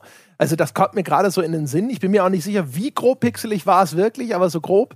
Ähm, auf jeden Fall es ist jetzt nicht ein Unikat oder ein, ein Erstlingswerk in diesem Ding. Ne? Aber man schaut so drauf und denkt so, ach, das ist nett. Vor allem, weil es auch hier und da eben so den, den richtigen, nötigen kleinen Zusatzeffekt hat. Mhm. Gleich die allererste Szene im Spiel. Erster Fall, erster Bildschirm, da steht man vor eine, einem Anwesen, einem durchaus bösen, herrschaftlich wirkenden Anwesen mit, mit dem Polizeiauto, der McQueen und der Wer ist der? Dooley? Ist Dooley? Dooley? Ja, genau, Dooley. Dooley, ja. ne? Ja, genau. Die stehen davor und es regnet aber. Und das heißt, der Bildschirm ist so typisch überzogen und das sind so ganz fette Grobpixel-Regentropfen und es hat aber auch so diesen Effekt, wenn Regen auf dem Boden auftrifft und so prasselt und die Tropfen platzen so ein bisschen auseinander. Und das ist irgendwie so nett. Ich fand das, äh, diesen so simplen Look in dem Moment sehr nett, hat auch einen netten kleinen Regeneffekt im Hintergrund. Es ist erstaunlich, wie cool diese Szene wirkt, obwohl sie so primitiv ist. Und es hat was sehr Freundliches, ne? Also ich habe mir auch gerade noch mal extra einen Screenshot von diesen Regentropfen angeguckt. Die sind ja wirklich mächtig. Man hat wirklich fast das Gefühl, wenn man die anguckt, man spürt die auf der Haut. Das sind richtig diese dicken Tropfen, vielleicht auch sogar warmer Regen so ein bisschen. Das hat so eine ganz freundliche Anmutung und auch die Farben, wenn sie dann das Haus betreten, das sind so willkommen heißende Farben und und und äh, Aspekte dieser Inszenierung, die einen so wohlig zurücklehnen äh, lässt. Das ist so was ganz, das hat was ganz umarmendes, finde ich. Und das ist ja wieder genau da, woher auch diese Spielidee kommt, zu sagen, wir machen ein Detektivspiel, das so eine freundliche Ausstrahlung hat. Und das gelingt diesem Spiel mit dieser grafischen Inszenierung so, so, so gut. Das stimmt übrigens. Da fällt mir gerade ein, übrigens, deutsche Übersetzung ist ganz schlimm. Oh, da widerspreche ich dir tatsächlich, glaube ich. Also, ich fand die, jetzt muss ich aber auch gestehen, mit einer Einschränkung. Ich habe nämlich ähm, Fumble in the Night, das ist quasi Teil 2, habe ich jetzt auf Deutsch gespielt. Ähm, das ist ganz frisch erschienen. Da fand ich die deutsche Übersetzung sehr, sehr gut. Ähm, aber bei dem ersten Teil, der aus dem Jahr 2017 ist, weiß ich nicht mehr, wie mir das okay. da gefallen hat. Weil ich habe es angefangen, durch einen blöden Zufall eigentlich nur, dass es auf Deutsch gestartet ist. Ja. Und genau diese allererste Szene ist halt einfach komplett falsch übersetzt. Äh, oh. Der, da stehst du da mit dem Dulli vor der, vor der Haustür und wenn du ihn auf Englisch ansprichst, dann sagt er so sinngemäß so, okay, wir können dann jederzeit reingehen, wenn, wenn sie genug davon haben, in diesem Regen rumzustehen. Mhm. Ähm, und die deutsche Übersetzung ist komplett daneben. Ich habe es mir leider nicht rausgeschrieben, was exakt gesagt wurde. Da habe ich sofort gesagt, okay, hier, hier ist Schluss. Aber du liest es. Es ist eine von den Übersetzungen, du liest den deutschen Text und du weißt sofort, dass das falsch ist. Ja. Das, das, das passt nicht. Warum, wieso sagt er das? Wie, äh, das passt überhaupt nicht zusammen. Das ist irgendwie komisch. Umgeschaltet, Originaltext gelesen und sofort gedacht so, uiuiui. Ja, also da scheint äh, vielleicht eine, eine Budgeterweiterung gegeben zu haben für den zweiten Teil, weil der erste Teil war ja super erfolgreich, auch kommerziell. Ähm, und kann mir vorstellen, dass jetzt die Übersetzung einfach auf einem besseren Niveau ist, weil sowas ist mir nicht bei jetzt Fumble in the Night, bei diesem vermeintlichen Teil 2, ist mir nicht aufgefallen. Ja, das kann gut sein dass sie da einfach noch ja. mal eins hochgeschaltet haben. Ich weiß jetzt auch noch nicht, vielleicht haben sie jetzt beim zweiten Teil auch schon, weiß ich nicht, einen Publisher dazu geholt oder weiß der Himmel was. Mhm. Das ist ja gerne mal dann so, dass dann das äh, sich auf einmal deutlich verbessert. Aber das war so ein bisschen, wo ich sofort gemerkt habe, so, oh, hier knirscht es ja. Das ist natürlich auch immer sowieso gefährlich, ne? Gerade wenn es um Comedy und Humor geht und sowas, da ist dann weil, weil natürlich auch wahnsinnig viele Wortspiele natürlich in dem ja. Ding hinter drin sind. Was es gerne macht, es hat irgendwo ein Bücherregal und dann gibt es dort zig Buchtitel. Und diese Buchtitel sind entweder eine Verballhornung von etwas, was bekannt ist, oder sie sind halt völlig absurde Buchtitel. Und da ist halt sehr viel, wo mit Worten und Begrifflichkeiten oder auch nur phonetischen Ähnlichkeiten gespielt wird. Und sowas ist dann halt eigentlich immer komplett unmöglich, das einfach direkt zu übersetzen, sondern du brauchst einen Übersetzer, der macht eigentlich den gleichen Gag auf Deutsch nochmal neu. Und das ist halt echt schwer. Ja, ja. Ähm, da fällt mir übrigens auf, dass bei, sowohl bei Teil 1 wie auch bei Teil 2, wobei es da ein bisschen nochmal anders äh, gelöst ist, normalerweise hast du ja bei Adventures die Situation, du triffst auf eine neue Person und dann beginnt ein Gespräch und jetzt ratterst du erstmal alle Gesprächsoptionen durch. Du hast dann eins bis, weiß ich nicht, neun Fragen, die du alle stellen kannst ähm, und je nach Antworten des Gesprächspartners, Gesprächspartnerin ergeben sich neue Frageoptionen. Das heißt, man steht da gerne in solchen Spielen mal häufiger in diesen Gesprächen und klappert einfach alles ab. Daraus hat sich ja auch Monkey Island damals dann einen Gag erlaubt oder immer wieder einen Gag erlaubt, in dem es Frageoptionen gab, die entweder immer wieder unterschiedlich beantwortet wurden, weil es offensichtlich ein Gag war, oder dass die Fragen ausgetauscht wurden durch neue Nonsensfragen. Also, dass Guybrush fragen konnte, ähm, welcher Tag ist heute eigentlich? Und dann sagt er gegenüber, ähm, heute ist äh, Februar. Und dann sagt Guybrush, aber das ist doch gar kein Tag. Und dann sagt der andere, ja, aber heute ist und so weiter. Und dann geht es, verästelt sich endlos quasi und das ist ein Gag. Und bei Darkside Detective ähm, gibt es diese Auswahlmomente ganz, ganz selten nur. Normalerweise erlebst du das Spiel so, dass du in Szenen reinkommst und natürlich erstmal alle Personen anklickst und die erzählen dir dann irgendwas. Und dann ist aber auch gut. Und es gibt nur wenige Momente, in denen du wirklich mehrere Fragen an eine Person richten kannst. Und das, finde ich, geht wieder ganz doll in diese Richtung von äh, zugängliche Fälle, die kannst du gemütlich durchspielen. Alles kann quasi mit einer Hand erledigt werden. Es gibt ja auch kein, kein, kein richtiges äh, also sowas wie ein, eine Scum-Engine sowieso nicht, also dass du irgendwie so verschiedene Aufgaben deinem Mauszeiger geben kannst, sondern der ist kontextsensitiv. Äh, der Mauszeiger weiß immer, ob du jetzt Dinge kombinieren willst oder ob du Dinge einfach nur angucken willst. Und das ist eine sehr, sehr zugängliche Art, so ein Adventure zu inszenieren. Was echt komisch ist und deswegen glaube ich, dass vielleicht hier auch wieder so ein bisschen die Einschränkung, die Mutter einer, einer erhöhten Kunst gewesen ist. Ähm, in den DLC-Fällen fangen sie an, Dinge auszuweiten, wo ich das Gefühl hatte, das hätten sie besser gar nicht machen sollen. Nämlich dann werden auf einmal viel mehr, es gibt mehr Charaktere mit irgendwelchen Dialogbäumen, das ist schon zu viel. Also es ist meistens eigentlich nur so, da gibt es eine, eine Liste von Fragen, die du dieser Figur stellen kannst. Daraus entspinnt sich dann ein kleiner Dialog und das war's. Es ist eigentlich nie der Fall, dass du zwischendrin dann nochmal Rückfragen stellst oder auf diese, das Gesagte nochmal neu eingehst. Ab und an kommen hinter neue Dialogoptionen hinzu. Aber ganz, äh, in der Regel ist es so, diese Liste von ein bis, keine Ahnung, fünf, sechs oder so Fragen, klickst du an, Dialog, fertig. Nächste Frage. Werden dann ausgegraut, siehst auch, da ist nichts mehr zu tun. Und am Anfang ist es so, wie du es beschrieben hast, es ist angenehm reduziert. Das ist kein schwatzhaftes Adventure. Und wenn ich mhm. eins hasse, sind es schwatzhafte Adventure, weil das, ja wirklich, weil das ist, das ist für mich immer so dieser große Pacing-Killer. Du kommst irgendwo hin, so, du möchtest mit diesem Spiel eigentlich interagieren, du bist auf der Suche nach der nächsten Aufgabe, die es zu lösen gilt, und dann kommt da diese Figur. Und dann bla bla bla bla bla bla bla. Ne? Und da ist auf einmal dieser Bruch, wo auf einmal jetzt, weiß ich nicht, jetzt ist auf einmal Storytime, ne? Und jetzt erzählt so eine Figur hier was und da was, dann kannst du da nochmal nachfragen und sowas. Und wenn das zu lange dauert, dann finde ich das immer echt anstrengend. Und das macht es am Anfang sehr, sehr gut. Und die DLCs, die gehen dann auf einmal in eine andere Richtung. Die sind auch, also zwei von, es gibt drei DLC-Fälle, die dazukommen. Der mittlere davon ist unfassbar kurz. So kurz, dass du denkst, so, vorbei. Und die anderen beiden sind aber auf einmal extrem ausladend. Eigentlich so lang wie vielleicht die letzte Mission, äh, der letzte Fall im Hauptspiel ist auch noch relativ lang, aber ich habe das Gefühl, die waren sogar beide noch länger, haben mehr Bildschirme und haben auch noch mehr Text. Und da hatte ich so das Gefühl, so, boah, die gehen schon ein bisschen aus diesem wunderbaren Kreis der Kompaktheit raus. Ja. Und ufern aus. Und ich kenne die Antwort auf die Frage, warum sie das tun. Ich habe nämlich Spuren gefunden äh, ihrer Entscheidungsfindung. Und zwar habe ich auf Reddit ähm, einen Thread gefunden, in dem sie sich äh, nach Release der, des ersten Teils, also noch weit vor den DLCs, ähm, irgendwo um 2017, 2018 herum, den Fragen der Community gestellt haben. Ne? So als, als Möglichkeit, so ein bisschen PR zu betreiben und, und die Leute so ein bisschen zusammenzutrommeln und zu sagen, hier, wir sind hier drei, vier Entwickler aus Irland, wir haben da ein Spiel rausgebracht, habt ihr denn irgendwelche Fragen?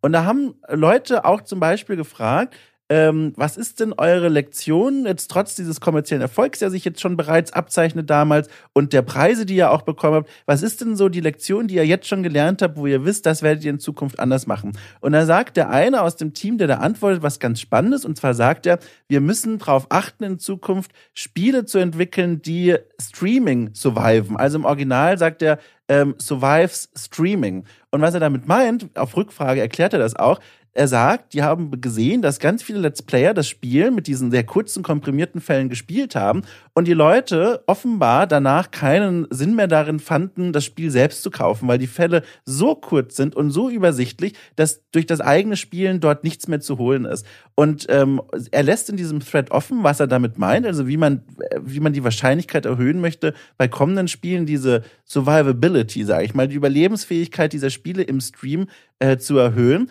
Und offenbar ist eine Antwort darauf gewesen, wir machen die, die, die Fälle größer, um den Leuten einen ein Anreiz zu geben, zu sagen, so, ich habe mir jetzt einen Teil bei meinem Streamer angeguckt, der hat es aber noch nicht komplett durchgespielt, jetzt kaufe ich mir das und spiele den Rest. Ach, das ist ja verrückt. Ja. Detektiv Dom hat's gefunden. Wir haben in vergangenen Folgen schon häufiger über die Auswirkungen von Streaming auf Spieleentwicklung gesprochen. In dem Falle wäre ich nicht drauf gekommen, weil ich gedacht mhm. hätte, sie sind, äh, um dieses Problem zu lösen, sind sie vielleicht immer noch zu knapp und zu überschaubar. Äh, wie ist denn das in, in der Fortsetzung? Hast du da schon ein Gefühl dafür? Sind die da auch alle irgendwie länger und ich finde, die Fälle sind auf jeden Fall länger. Gleich im ersten Fall, äh, was heißt, ich finde, es ist, man kann es objektiv äh, sagen, ähm, in der, in, im zweiten Teil, der erste Fall, der hat also so viele Schauplätze, wie ich im ersten Teil noch nirgends gesehen habe. Und darunter leidet auch die, wie ich finde, Qualität der Rätsel, weil es da zunehmend skurriler wird. Also man bekommt das Gefühl beim Spielen, oder mir ging es zumindest so, dass versucht wird, Rätsel zusammenzuführen, die man eigentlich nur noch auf so einem skurrilen Weg zusammenführen kann. Man flüchtet sich in so einen skurrilen Gag-Humor, äh, äh, Rätselhumor, den, den, den, den Adventures auch schon in den 90ern hatten, uns irgendwann mal zu weit getrieben haben, wo man mit normalem Menschenverstand eigentlich nicht mehr draufkommt. Also kurzum, ich habe das Gefühl, die, die, das, die Schauplätze sind größer, die Fälle sind länger, aber darunter leidet die Qualität. Mhm. Ja, genau. Also auch dadurch, wenn so ein Rätsel abstruser ist, dann hängen Leute natürlich auch länger daran fest. Das ist auch ein Punkt. Das Spiel an, an sich, das kann man auch, weil, je nachdem, mit welcher Maßgabe man an diese Art von Spiel herangeht, kann man das sicher auch kritisieren. Die Rätsel sind größtenteils extrem simpel. Ja. Also du hast, weiß ich nicht, ich glaube, in den ersten sechs Spielen des Hauptspiels ist es auch fast durchgehend so, dass du nirgendwo großartig hängen bleibst oder sonst irgendwie großartig äh, lange nachdenken musst. Es ist meistens sehr logisch und sehr offensichtlich, was von dir gefordert ist. Ähm, und das fand ich eigentlich angenehm oder zumindest angenehmer, als wenn das Spiel eben in diese andere Richtung abbiegt, mhm. wo du dann zwar länger rumpuzzeln musst, aber mir geben diese Puzzle nichts, wenn ich das Gefühl habe, okay, ich habe das jetzt gelöst durch Ausprobieren äh, oder hartes um die Ecke denken, aber das ist alles so abstrus, dass das eher eine glückliche Fügung oder eben so ein Brute Force Angriff auf dieses Rätsel gewesen ist, was zur Lösung beigetragen hat. Und das Pacing des Spiels, das profitiert enorm davon. Dass diese Fälle so kurz sind, liegt auch daran, dass man da so mühelos durchwuselt. Ja. ja. Hier, du, kriegst den Schlüssel, weil du mit einer Figur redest. Ja. Also du brauchst ähm, in dem ersten Fall brauchst du einen Schlüssel, um in das Studienzimmer zu kommen dann redest du mit der Haushälterin und fragst die, ob die einen Schlüssel hat. Dann kriegst du einen Schlüssel von der. Fertig aus. Gehe ich so unten hin, schließe es auf. Du weißt, also ich wusste zu dem Zeitpunkt, ich brauche auf dem Dachboden eine Lampe. Ne? Da ist, also, haben wir noch gar nicht erzählt, es gibt in der Welt dieses Spiels, gibt eine Parallelwelt, die Dark Side. Und da kommen auch die, das ist der Ursprung all dieser übernatürlichen Phänomene und da öffnen sich immer wieder Portale zu dieser Dark Side. Und das auf dem Dachboden ist ein Portal dahin, aber der McQueen sagt, da gehe ich nicht rein, das ist mir zu dunkel, ich brauche erst eine Lichtquelle. Sondern kommst du in das Studienzimmer, da steht eine Lampe. Du hast schon Streichhölzer im Inventar und tada, fertig jetzt. Und, aber ich, ich, ich sehe die Lampe, ich weiß, okay, ich brauche die Lampe, ich komme hier mit den Streichhölzern und jetzt kann ich da oben durch und ich weiß, wo ich hingehen muss. Und es geht super schnell, weil auch ein Vorteil. Ein Vorteil des Spiels, ähm, die Figur bewegt sich gar nicht.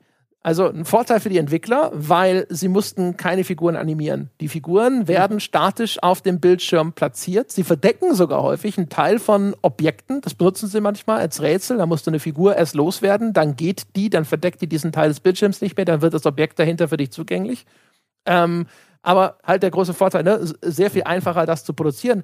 Aber wenn Figuren über den Bildschirm laufen, um erst zu diesem Hotspot zu gehen und dann dort ein Sprüchlein abzusondern oder es aufzuheben, was auch immer es dort aufzuheben gibt. Das ist ja eigentlich immer nur Müßiggang in diesen Adventures. Auch etwas, was den ganzen Fortgang der Geschichte, der Handlung oder des Spiels eigentlich nur ausbremst.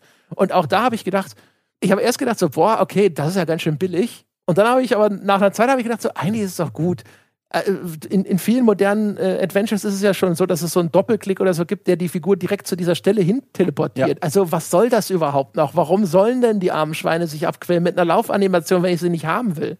Ist halt, man muss ein bisschen umdenken. Äh, es gibt äh, Rätsel, bei denen ich dann als Mensch, der viel Adventures spielt, erstmal denke, ach Gott, da hinten liegt was, was aussieht wie etwas, was ich gerne gebrauchen könnte, aber ich komme da ja gar nicht hin, weil hier mir irgendwie ein, ein, Polizist im Weg steht. Aber in dem Spiel ist die Antwort, nö, klick einfach drauf und dann sagt er, ja, das nehme ich jetzt mit. Und das ist so, man muss da so ein bisschen umdenken, dadurch verliert das Spiel auch so ein bisschen an Rätselpotenzial. Andererseits ist das ja aber auch im Sinne des Erfinders, sage ich mal, weil das Spiel schreibt sich ja zumindest in Teil 1 ja eh auf die Brust, Fokus. Wir wollen leicht und zugänglich sein. Jetzt kann ich übrigens mal schön kontrastierend, äh, kontrastierend zu deinem Lampenrätsel mal kurz äh, wiedergeben. Ein Rätsel aus dem zweiten Teil, direkt aus dem ersten Fall. Sogar ein bisschen verkürzt, weil es zu weit gehen würde. Aber das illustriert nämlich auch wunderschön, was dieses, diesen skurrilen Charakter dieses zweiten Teils ausmacht.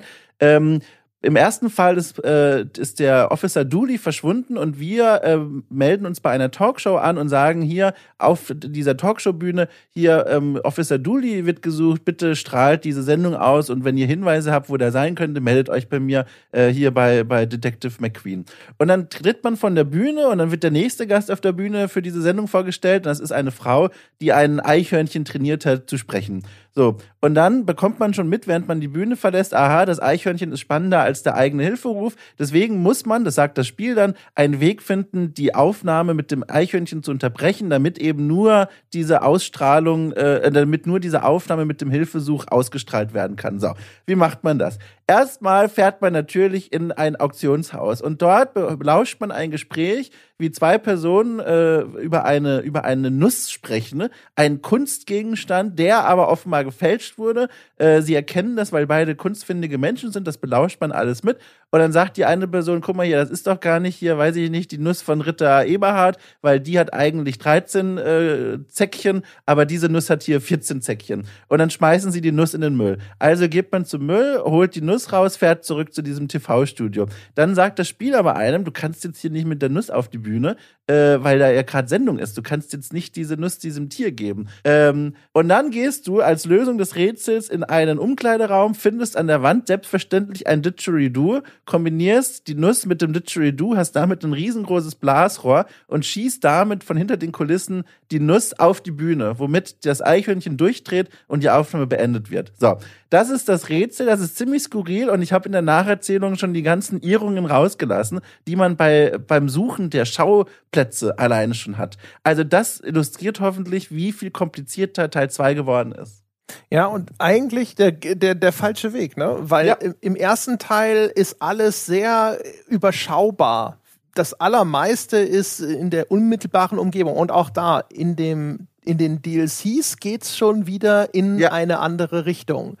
Da hast du dann auch genau solche Sachen mit, ja, dann auf dem Dach und du brauchst aber den Greifhaken für dieses und jenes. Dabei hast du schon Elemente oder Objekte in deinem Inventar, wo du denkst so, hm, aber ich könnte doch das und das machen. Ich finde, das ist halt auch ein Vorteil von dieser, dieser, dieser, sag ich, ich bleibe jetzt bei dem Begriff des Minimalismus, ja. Also, da, ne, dass das so reduziert ist, äh, das, das sorgt auch dafür, dass häufig eben die Lösung, die du dir vorstellst, auch diejenige ist, die möglich ist. Weil es gar nicht noch fünf andere Sachen gibt und weil sie nicht dein Inventar zukleistern mit 15 Objekten, wo dann sehr viel leichter dieser Zustand eintreten kann, wo du dir denkst, so, ja, Moment mal, ich stelle mir aber Folgendes vor. Wieso kann ich das jetzt zum Beispiel, dieses Seil, wieso kann ich das nicht ans Geländer knoten und äh, dann mich zu diesem Kind abseilen, das in dem Ja. Weihnachtsbaum festhängt? Das ist im DLC jetzt des ersten Teils zum Beispiel ein Problem. Wieso geht das nicht? Ich habe das doch in meinem Inventar. Und das Spiel sagt so, nee, ich möchte aber, dass du den Greifhaken auf dem Dach montierst und den runterlässt, um das Kind hol zu holen. Und das ist halt blöd. Und das ist in den frühen Fällen ist das mir zumindest nie so gegangen, sondern ich habe immer gedacht so, ja, alles klar. Ich weiß schon, was zu tun ist. Was immerhin noch dieser Fall, in dem ersten, dieser erste DLC-Fall noch hat, ist einen, einen überschaubaren Schauplatz. Das heißt, man hat zwar natürlich unterschiedliche Bildschirme, aber die sind schon so angeordnet, dass die sehr nah beieinander liegen. Oh Gott, oh Gott. Du meinst äh, der erste DLC? ja. Ja, genau. Und da sind die Und dann kommt Orte, die man besuchen muss, zumindest nah beieinander. Das heißt, dieses äh, vom Auktionshaus zur TV-Aufnahmestation zu den drei anderen Orten, das ist ja schon so ein bisschen verkürzt. Aber trotzdem sieht man schon die Tendenz, in die es sich dann weiterentwickeln wird. Mhm. Also äh, ehrlich gesagt, ich fand nämlich, also der DLC, jetzt sprechen wir mal über den ersten DLC-Fall, einfach mal als Beispiel. Also ein bisschen Spoiler muss eh sein. Ähm, das ist eine, äh, eine angelehnt an Die Hard, also stirb langsam. Er heißt Buy Hard, ne? also Buy wie Englisch kaufen in dem Falle. Und das Ganze spielt zu Weihnachten in einem Shopping Mall. Und äh, das ist schon ein Areal, das ist größer als fast alles andere vorher. Ich finde zum Beispiel, die letzte Mission im Spiel, die ist zwar auch ausladender, aber die haben sie in sich dann auch nochmal aufgeteilt. Die ist segmentiert. Da gibt's nämlich dann vier verschiedene Schauplätze, die man nach und nach besucht. Ja, das sind irgendwie die, das ist so Night of the Living De Dead, was äh, dort als Thema genommen wird. Ne? Also überall sind die Untoten auferstanden. Und dann gehst du halt, da gibt's das Haus eines Mafia-Paten, da gibt es den äh, komischen Kuriositätenladen irgendwo downtown. Es gibt noch einen dritten Schauplatz und dann gibt es den Friedhof und die Kirche und so. Und aber das sind einzelne, sehr überschaubare, sehr kleine Schauplätze wieder. Und das fand ich sehr angenehm. Das ist eine super Methode, um zu sagen, wir wollen eine längere Mission machen. Wir bleiben aber bei diesem Konzept, dass das einzelne, sehr schöne, überschaubare und in sich gekapselte kleine Rätselschauplätze sind. Und was sie aber beim DLC dann angefangen haben, und das geht eben in diesem Buy Hard Shopping Mall schon los, ist, dass du hast halt unten, weiß ich nicht, alleine mal sechs, sieben Screens, die du da langlaufen kannst, kannst dann ist überall noch Läden, die du betreten kannst. Unten ist dieser Arcade Hall und oben ist dann der Spielwarenladen, der Elektronikladen, der Gartenzubehörladen und der Süßigkeitenladen und das Kino auch noch. Ja. Und dann ist es nämlich wieder so, ich hatte an einer Stelle äh, einfach einen Hotspot übersehen in dem Falle. Nämlich in dem Gartenladen gibt es einen Gummihammer, der an der Wand hängt. Und den brauchst du hinterher, um eine Glasscheibe einzuschlagen. Und ich habe den übersehen. Und dann musste, wusste ich nicht, wie, wie kriege ich diese scheiß Glasscheibe kaputt. Und dann fängst du nämlich an und rennst rum und guckst überall nochmal nach. Habe ich hier was übersehen? Nee. Habe ich hier im Dialog, ist da noch ein Dialog jetzt wieder freigeschaltet worden? Nee. Und da wurde zum ersten Mal auf einmal, da hatte ich, da, da kamen wieder diese altvertrauten ja. Gefühle in mir hoch, wenn es bei einem Adventure auf einmal hakt. Und das ist echt krass, weil ich auf einmal dachte so, ah Mensch, das hast du die ganze Zeit nicht. Aber da ist es wieder, dieses Point-and-Click-Adventure-Gefühl. Das, wo du gerne einfach sagst, okay, fuck it. Ja, ich weiß schon, warum du als Genre so weit runtergesoffen bist, verdammt nochmal. Ja, ja, das ist der Grund, warum du nicht mehr on top bist, verdammt nochmal. Ja, genau. Also, äh, aber immerhin, immerhin sind diese Läden, aus denen du dein Equipment zusammensuchst, um dieses Rätsel äh, zu lösen mit dem Greifhaken auf dem Dach, die sind immerhin nebeneinander. Das heißt, du klickst dich von Bildschirm zu Bildschirm und bist direkt an der an dem an der Quelle quasi für dein nächstes Inventar äh, Gegenständchen. Äh, ja, du kannst aber auch sehr leicht so eine mentale Karte dieser Umgebung. Ja, ne? genau. Ne? Du richtig. weißt genau, okay, ja. das gibt's wahrscheinlich im Elektronikladen und du weißt dann auch, wie du da hinkommst. Genau, aber wenn du dann, und, und äh, den Vergleich habe ich dann halt im Hinterkopf, äh, Fumble in the, in the Dark, den zweiten Teil dann spielt, also was nach den DLCs gekommen ist in der Chronologie, äh, dann hast du plötzlich Momente, in denen du zu Schauplätzen kommst, die aus drei, vier, fünf Bildschirmen bestehen. Du willst aber nur zu dem fünften, weil da ist gerade für dein Rätsel der nächste Anknüpfpunkt. Und dann beginnt halt auch dieses Durchklicken. Du guckst dir die Schauplätze nicht mehr an, du rennst dann nur noch so durch. Äh, und, und das ist genau die Fortsetzung von diesem Trend, der in den DLCs zu sehen ist und der offensichtlich, so wie man es nachvollziehen kann, aus der Notwendigkeit oder der gefühlten Notwendigkeit heraus entstanden ist, zu sagen, wir müssen unser Spiel so aufplustern oder erweitern in verschiedene Richtungen, dass Menschen, die das Spiel im Stream sehen, immer noch sagen, ich möchte es kaufen. Und ich finde das krass. Ich würde gerne mal das Team anfragen und sagen, wie hoch war denn dieser Verlust, den ihr da ausgemacht habt, dass ihr gesagt habt, wir bohren unsere originäre Formel so dolle auf, um diesen Effekt zu verhindern, dass dieses Spiel den Stream nicht überlebt? Weil offenbar muss das ja wirklich also ein gefühltes oder wahrgenommenes oder gemessenes Problem gewesen sein.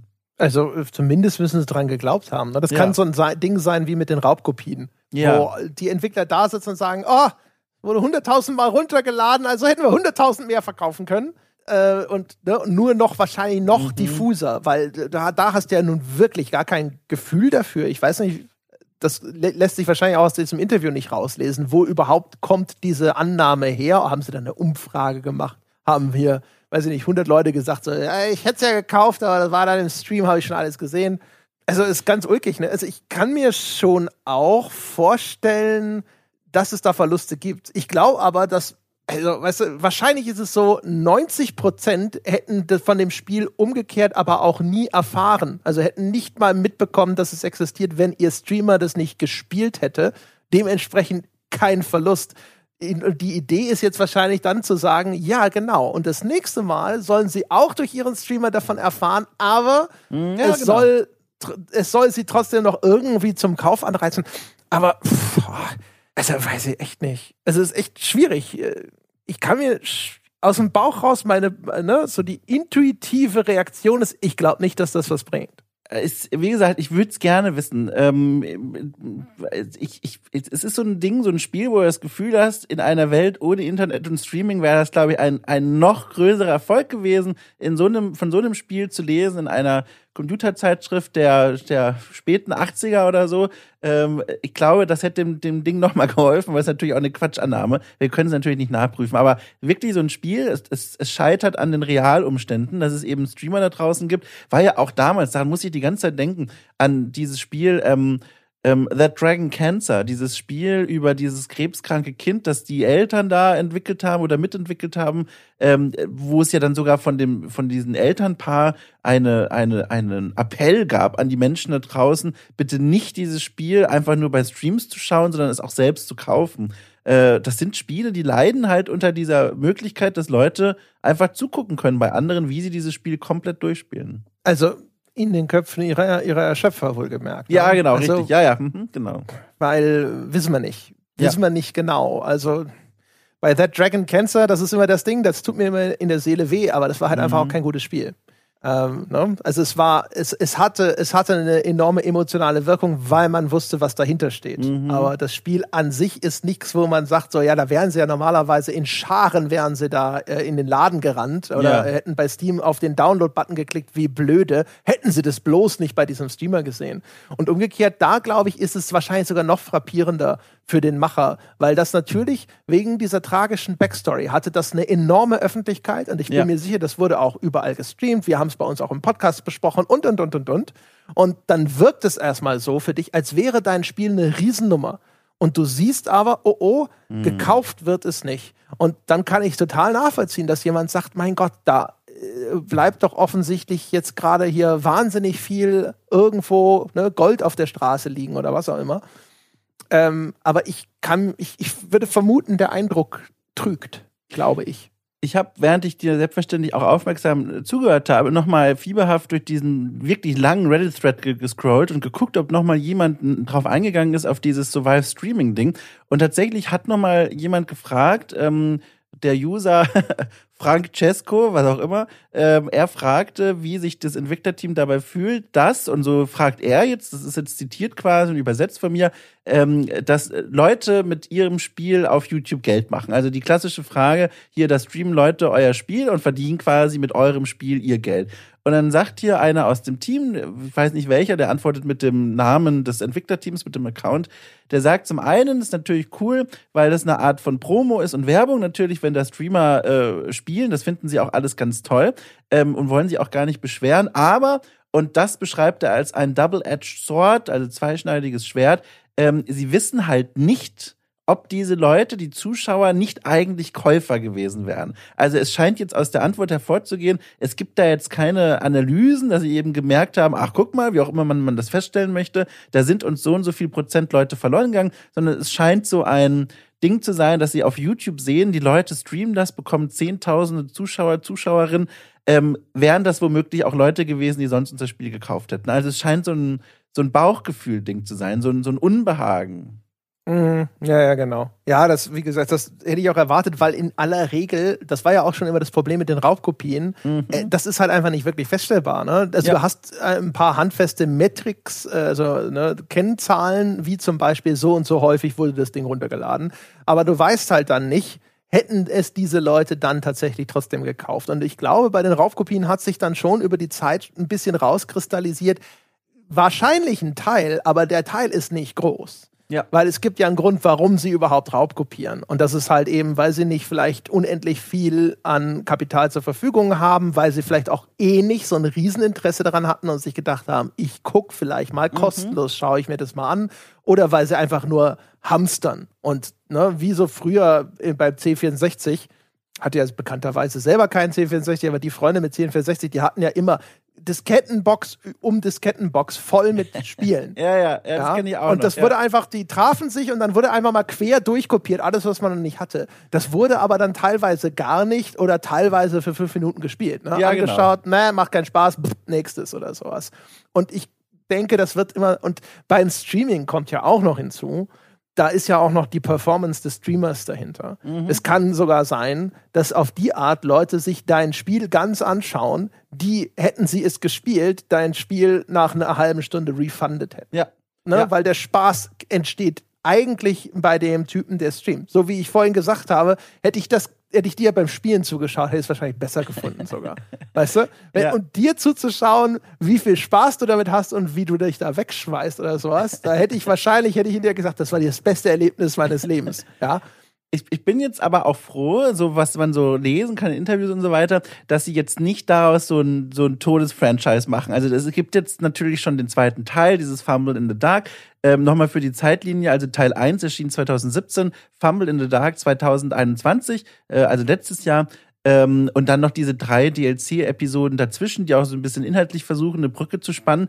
Ähm, aber dann habe ich gelesen im Interview, die planen jetzt als nächstes ein komplett neues Spiel, eine neue IP, ein, also wieder ein Detektivspiel, dieses Mal aber zum einen voll in 3D und zum anderen äh, in einem großen Spukhaus angesiedelt. Also sie bleiben so ein bisschen bei dieser Idee des Übernatürlichen, wollen aber ernster im Ton werden und in eine neue Richtung gehen. Und da bin ich ganz froh, weil ich habe das Gefühl, die Staffel 2, das war schon so, ne, damals als Pandora vor ihrer Büchse stand, äh, bei, bei Teil 1 war die Büchse noch zu, das Übel war noch nicht in die Welt gekommen, die DLCs, da hat sie schon den Schlüssel rausgekramt und jetzt Teil 2, von dem, was ich bisher gesehen habe, da war die Büchse schon halb offen. Da kamen schon Dinge raus, wo ich mir dachte, oh, also es ist eigentlich nicht das, was ich mir erhofft habe von diesem Franchise. Und ich bin froh, dass die jetzt sagen, komm, äh, wir probieren mal jetzt was ganz anderes aus.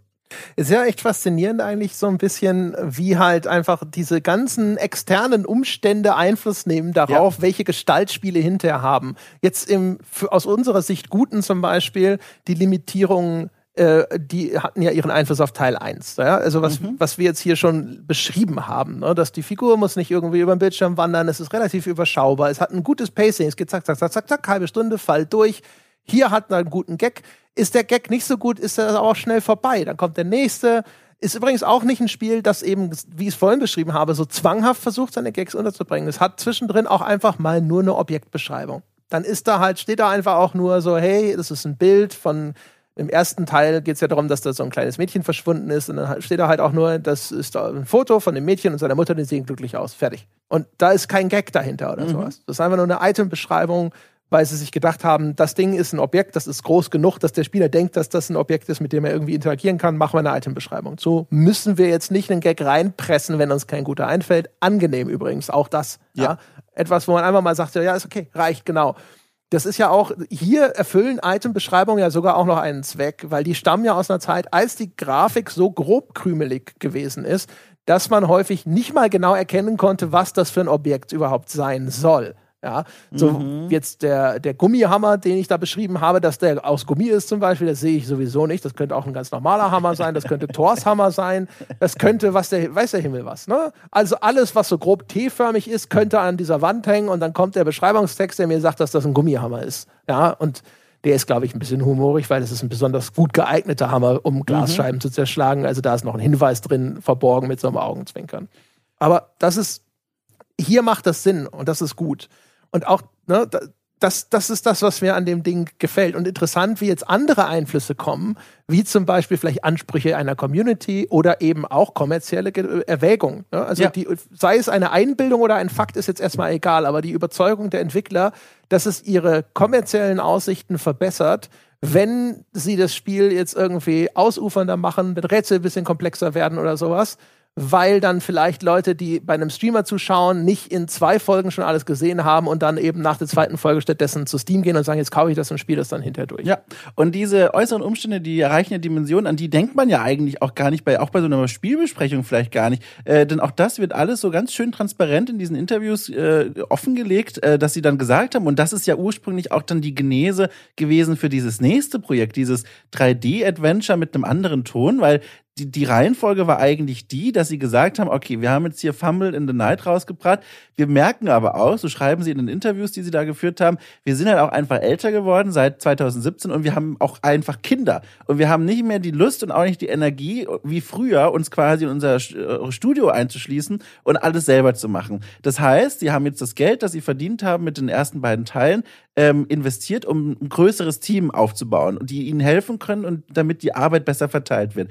Und jetzt sitzen sie plötzlich mit einem größeren Team zusammen und denken sich, Darkside Detective hat eigentlich nie, wenn man so auf diese Formel schaut, diese kurzen komprimierten Fälle, das braucht gar nicht so ein großes Team. Aber jetzt haben wir die Manpower quasi und jetzt können wir auch mal ein neues Projekt angehen. Und so war die Genese von diesem nächsten Rätselspiel in 3D und in diesem Gruselhaus. Also das ist gar nicht so Ziellinien äh, oder äh, zielströmig ach, wie heißt denn das Wort? Zielgerade. Zielstrebig. So, genau, das ist das. Also, dass die zusammensaßen und sagten, so, jetzt strategische Entscheidung, nach zwei Staffeln Dark Side Detective machen wir was Neues, sondern die stolpern da so rein und das ergibt auch total Sinn. So, das Leben schreibt seine Geschichte und die laufen dem so ein bisschen nach. Und das ist super spannend, das mal so offengelegt zu sehen und zu verstehen.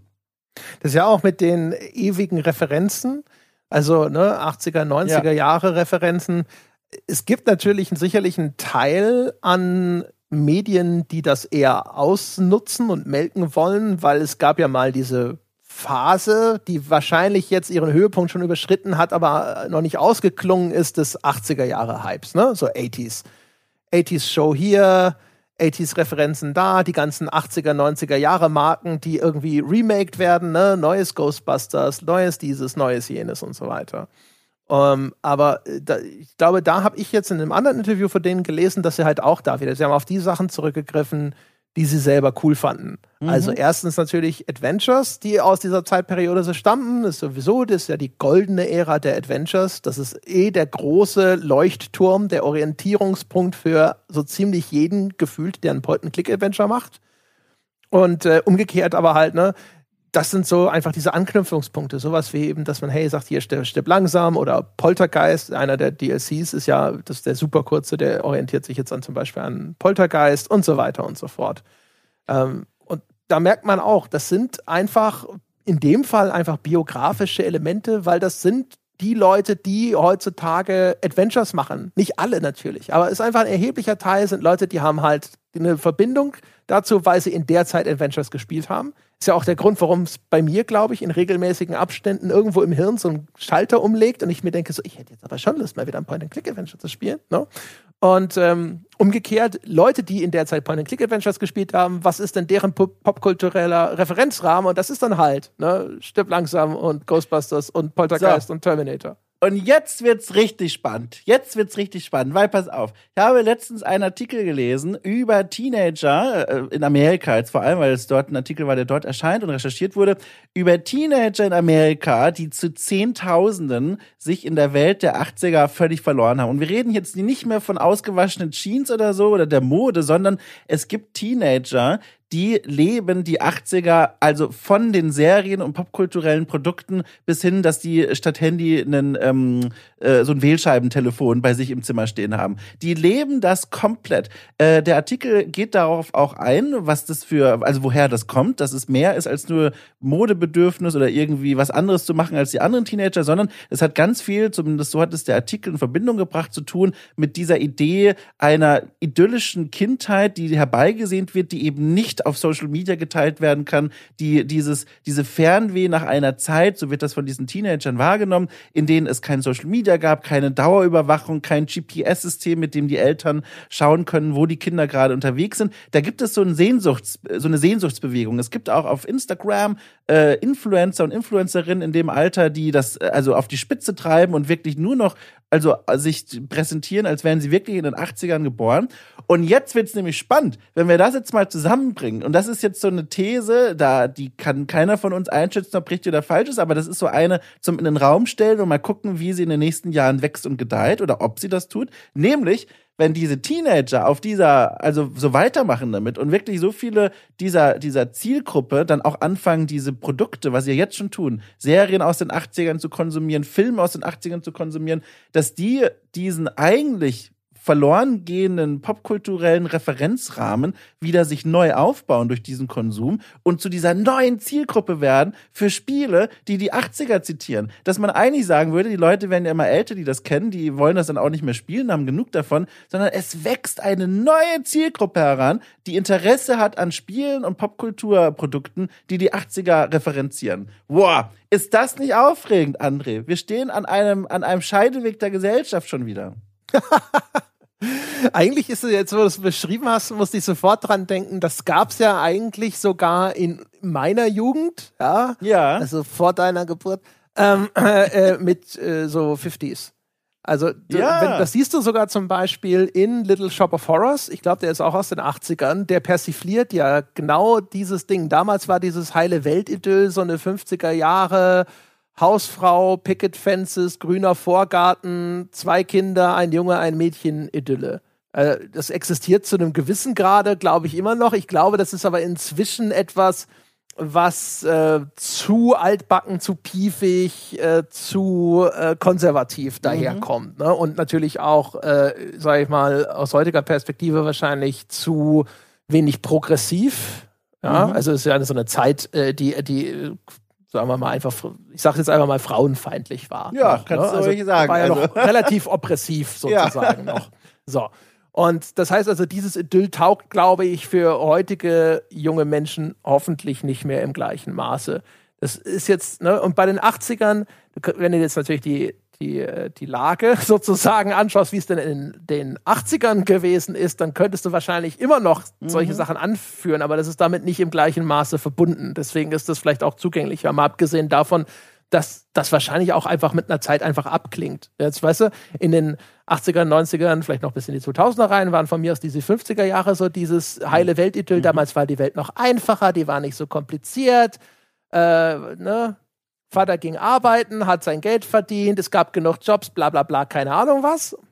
Und dann, dann läuft sich das irgendwann tot, ist dann auch zu lange her und jetzt sind es halt die 80er. Und jetzt 20 Jahre Ja. später sitzen sie da und sehnen sich die 2000er zurück. Ah, weißt du noch, ach, damals Dotcom-Crash, das war schön. Ja, aber, aber genau, also sollte man meinen, aber es gibt ja immer noch dieses Alleinstellungsmerkmal in dieser Analogie für die 80er, nämlich das ist das letzte Jahrzehnt, bevor Internet und so langsam auftauchten. Und das ist ja ein Alleinstellungsmerkmal, das bleibt erhalten. Das wird auch in 40 Jahren noch gelten. Und das ist, glaube ich, kann ich mir vorstellen, dass das ein stärkerer Magnet ist als nur dieses klassische, okay, die Teenager in einer Sehnsuchtsbewegung wenden sich in die vergangenen Jahrzehnte, sondern wenn das wirklich so stark gekoppelt ist an diesen Überdruss und die Unzufriedenheit mit Social Media und den Effekten davon, kann ich mir vorstellen, dass das einen längeren Haltbarkeitswert hat als diese normalen Rückwärtsbewegungen.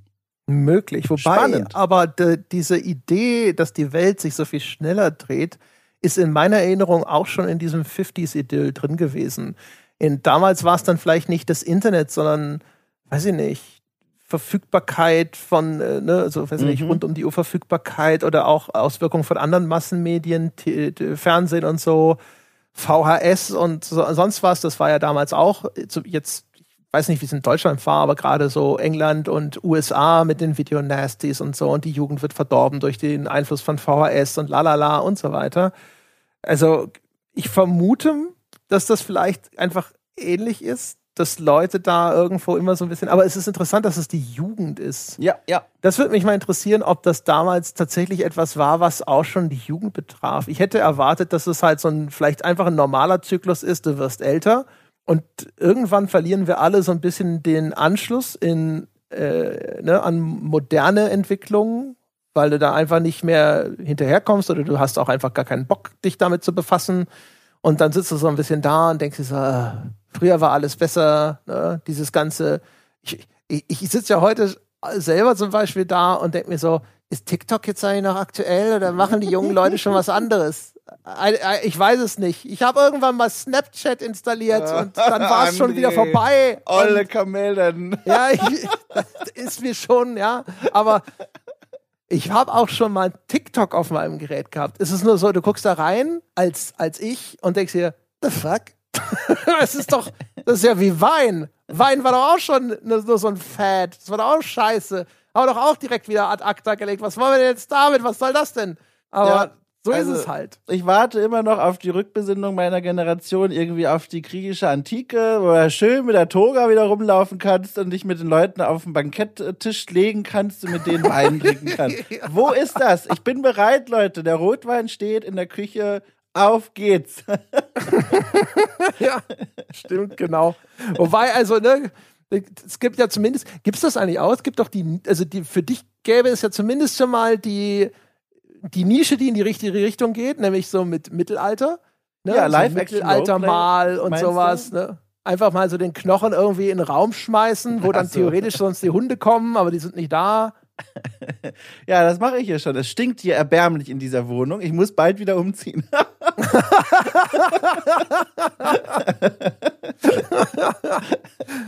Was ist, hast du schon ein Ziel, wo es diesmal hingeht? Also Hauptsache außerhalb der, der Befugnisbereiche der deutschen Polizei. Das ist wichtig. Ich darf nicht, ich darf nicht Genau. verraten, warum, aber das ist wichtig. Kein Auslieferungsabkommen mit Ja. Deutschland und äh, Burgen.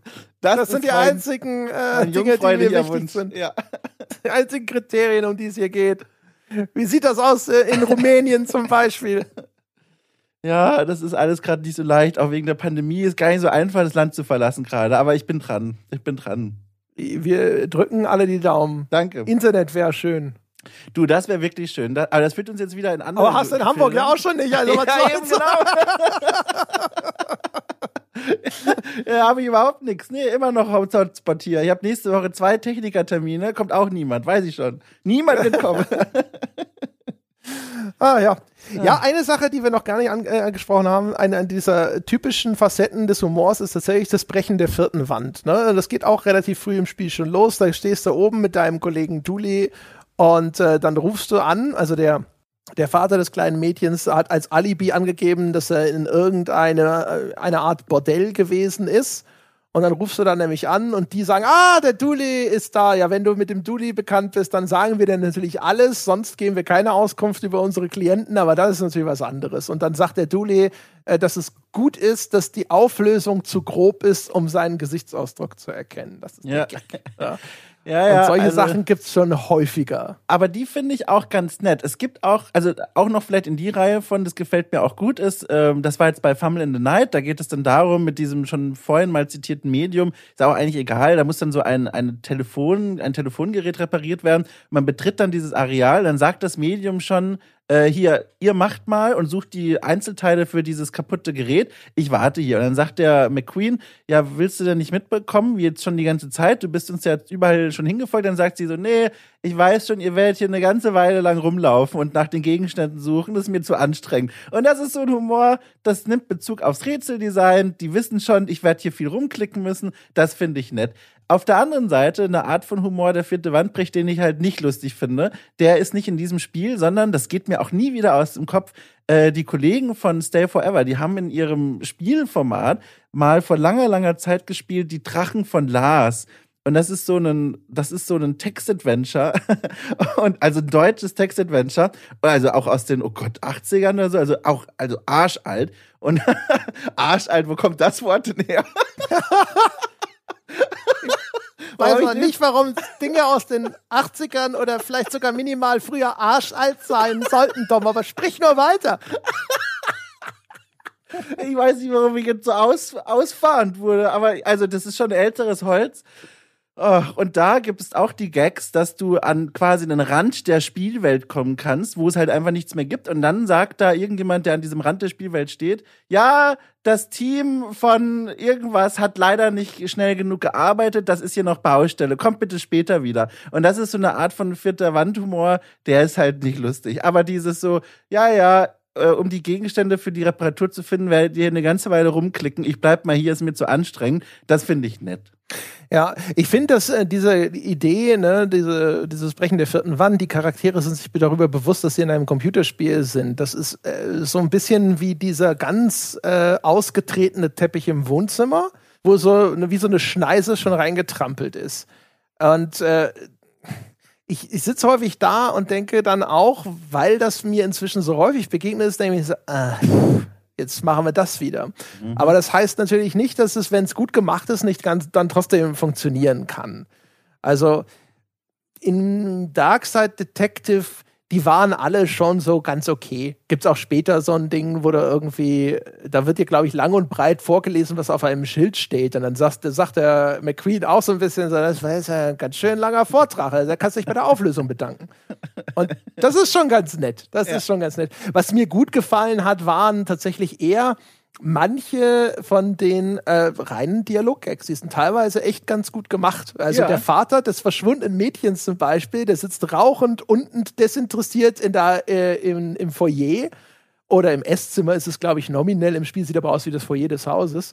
Und ähm, dann sagt der McQueen zu ihm so, naja, ich hoffe, Sie rauchen au- nicht in Gegenwart des Kindes. Und der sagt dann so ganz trocken, glücklicherweise bin ich nicht oft in Gegenwart meines Kindes. Und das ist so schön abgefuckt gewesen. Hab ich gedacht, so, das, der hat mir gut gefallen. In dem äh, Weihnachts-DLC, da werden sie dann sogar ein bisschen so gesellschaftskritisch. Deswegen habe ich gesagt, also das ist so, Ja. das ist, dass sie das nicht so es ist nicht alles nur so ganz zahmer Streichelhumor, der auch gar wirklich nirgendwo anecken will, sondern sie machen ganz viele äh, Kommentare darüber, wie kommerzialisiert äh, Weihnachten inzwischen ist. Ja. Und das fand ich dann auch ganz nett. Und sogar die, die stirb langsam Anspielung, weil du musst natürlich hinterher durch so einen Lüftungsschacht kriechen. Und sie versuchen diese Situationen dann ähnlich herzustellen, weißt du, und dann bleiben deine deine Schuhe bleiben halt vorher irgendwo, ich glaube, in diesem äh, den, dem Springbrunnen, den du dann Ja. in Zuckerwatte verwandelst, dann bleiben deine Schuhe stecken, dann musst du na, danach musst du dann barfuß rumlaufen und so. Und dann am Schluss kriegst du halt auch mit so einem Feuerzeug in der Hand durch Lüftungsschächte. Und da haben sie dann so äh, einfach so absurde Gags, was du in diesem Lüftungsschacht findest. Da ist dann so eine grünlich leuchtende radioaktive Ratte und die dann, die dir dann nur sagt so, besorgt mir Käse. Und der McQueen sagt nur so total, David, ich gehorche. Du machst nichts, das ist nur eine Begegnung. Das sind auch irgendwo ist ein kleines Dorf, so winzige Häuschen. Es ist eine, eine Zivilisation von winzigen Kreaturen, die dort Häuser gebaut hat in diesen Lüftungsschächten. Das findest du einfach nur, ja, da gibt's auch nur den kurzen Kommentar so, ach wie süß, sie haben auch schon überall Weihnachtsbeleuchtung.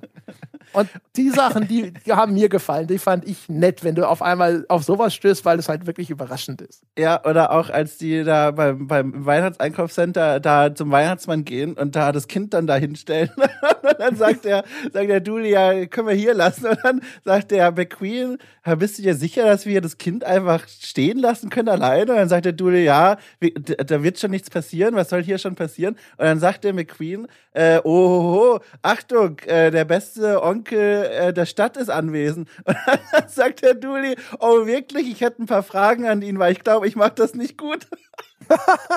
Also sehr gut. Übrigens, an der Stelle noch meinen liebsten Texthumor aus einem anderen Spiel, aber ich muss es jetzt hier einfach erzählen, weil ich jedes Mal darüber lachen muss, wenn es bei mir privat passiert. Ganz kurz bitte. Ähm, Crusader Kings 3, das Spiel mit den Herrschern und Herrscherinnen, die zueinander unterschiedlich gut gelaunt und gestimmt sein können, äh, angezeigt durch einen Zahlenwert. Das heißt, ich kann jemanden mögen mit minus 100, äh, mit plus 100, dann bester Freund, oder minus irgendwas, dann finde ich die Person doof. Und jedes Mal in dem Spiel, wenn meine Ehefrau stirbt und ich hatte zu ihr so einen Minuswert, irgendwie minus 25, dann gibt es so eine Hinweis, äh, so einen Hinweistext, so ihre Frau ist verstorben, an einem schönen Sommertag äh, legte sie sich ins Bett, aber sie sollte nie wieder aufstehen, weil sie dahin gerafft wurde. Und dann steht unten immer, wenn du die Frau nicht leiden konntest, keinen Tag zu früh. Und das ist so lustig. Also Entschuldigung, das musste ich kurz hier zum Besten geben. Ah. Das ist echt so. Also, ich frage mich gerade, ob das mit Sprachausgabe, die es ja nicht gibt, wäre das erfolgreicher. Nee. Weil ich feststelle, weißt du, du erzählst den Gag und dann lache ich darüber. Ich habe nicht über diesen blöden Onkel-Gag gelacht, als der im Spiel vorkam. Ja, es ist ganz schrecklich. Und Ja. Dann, aber das ist halt einfach, glaube ich, einfach, ne? Humor halt auch, wie es vorgetragen wird. Ja, Also manchmal dann auf einmal funktioniert etwas, was sonst nicht so funktioniert, wenn es einfach in der Textbox steht. bin da ganz doll hin und her gerissen.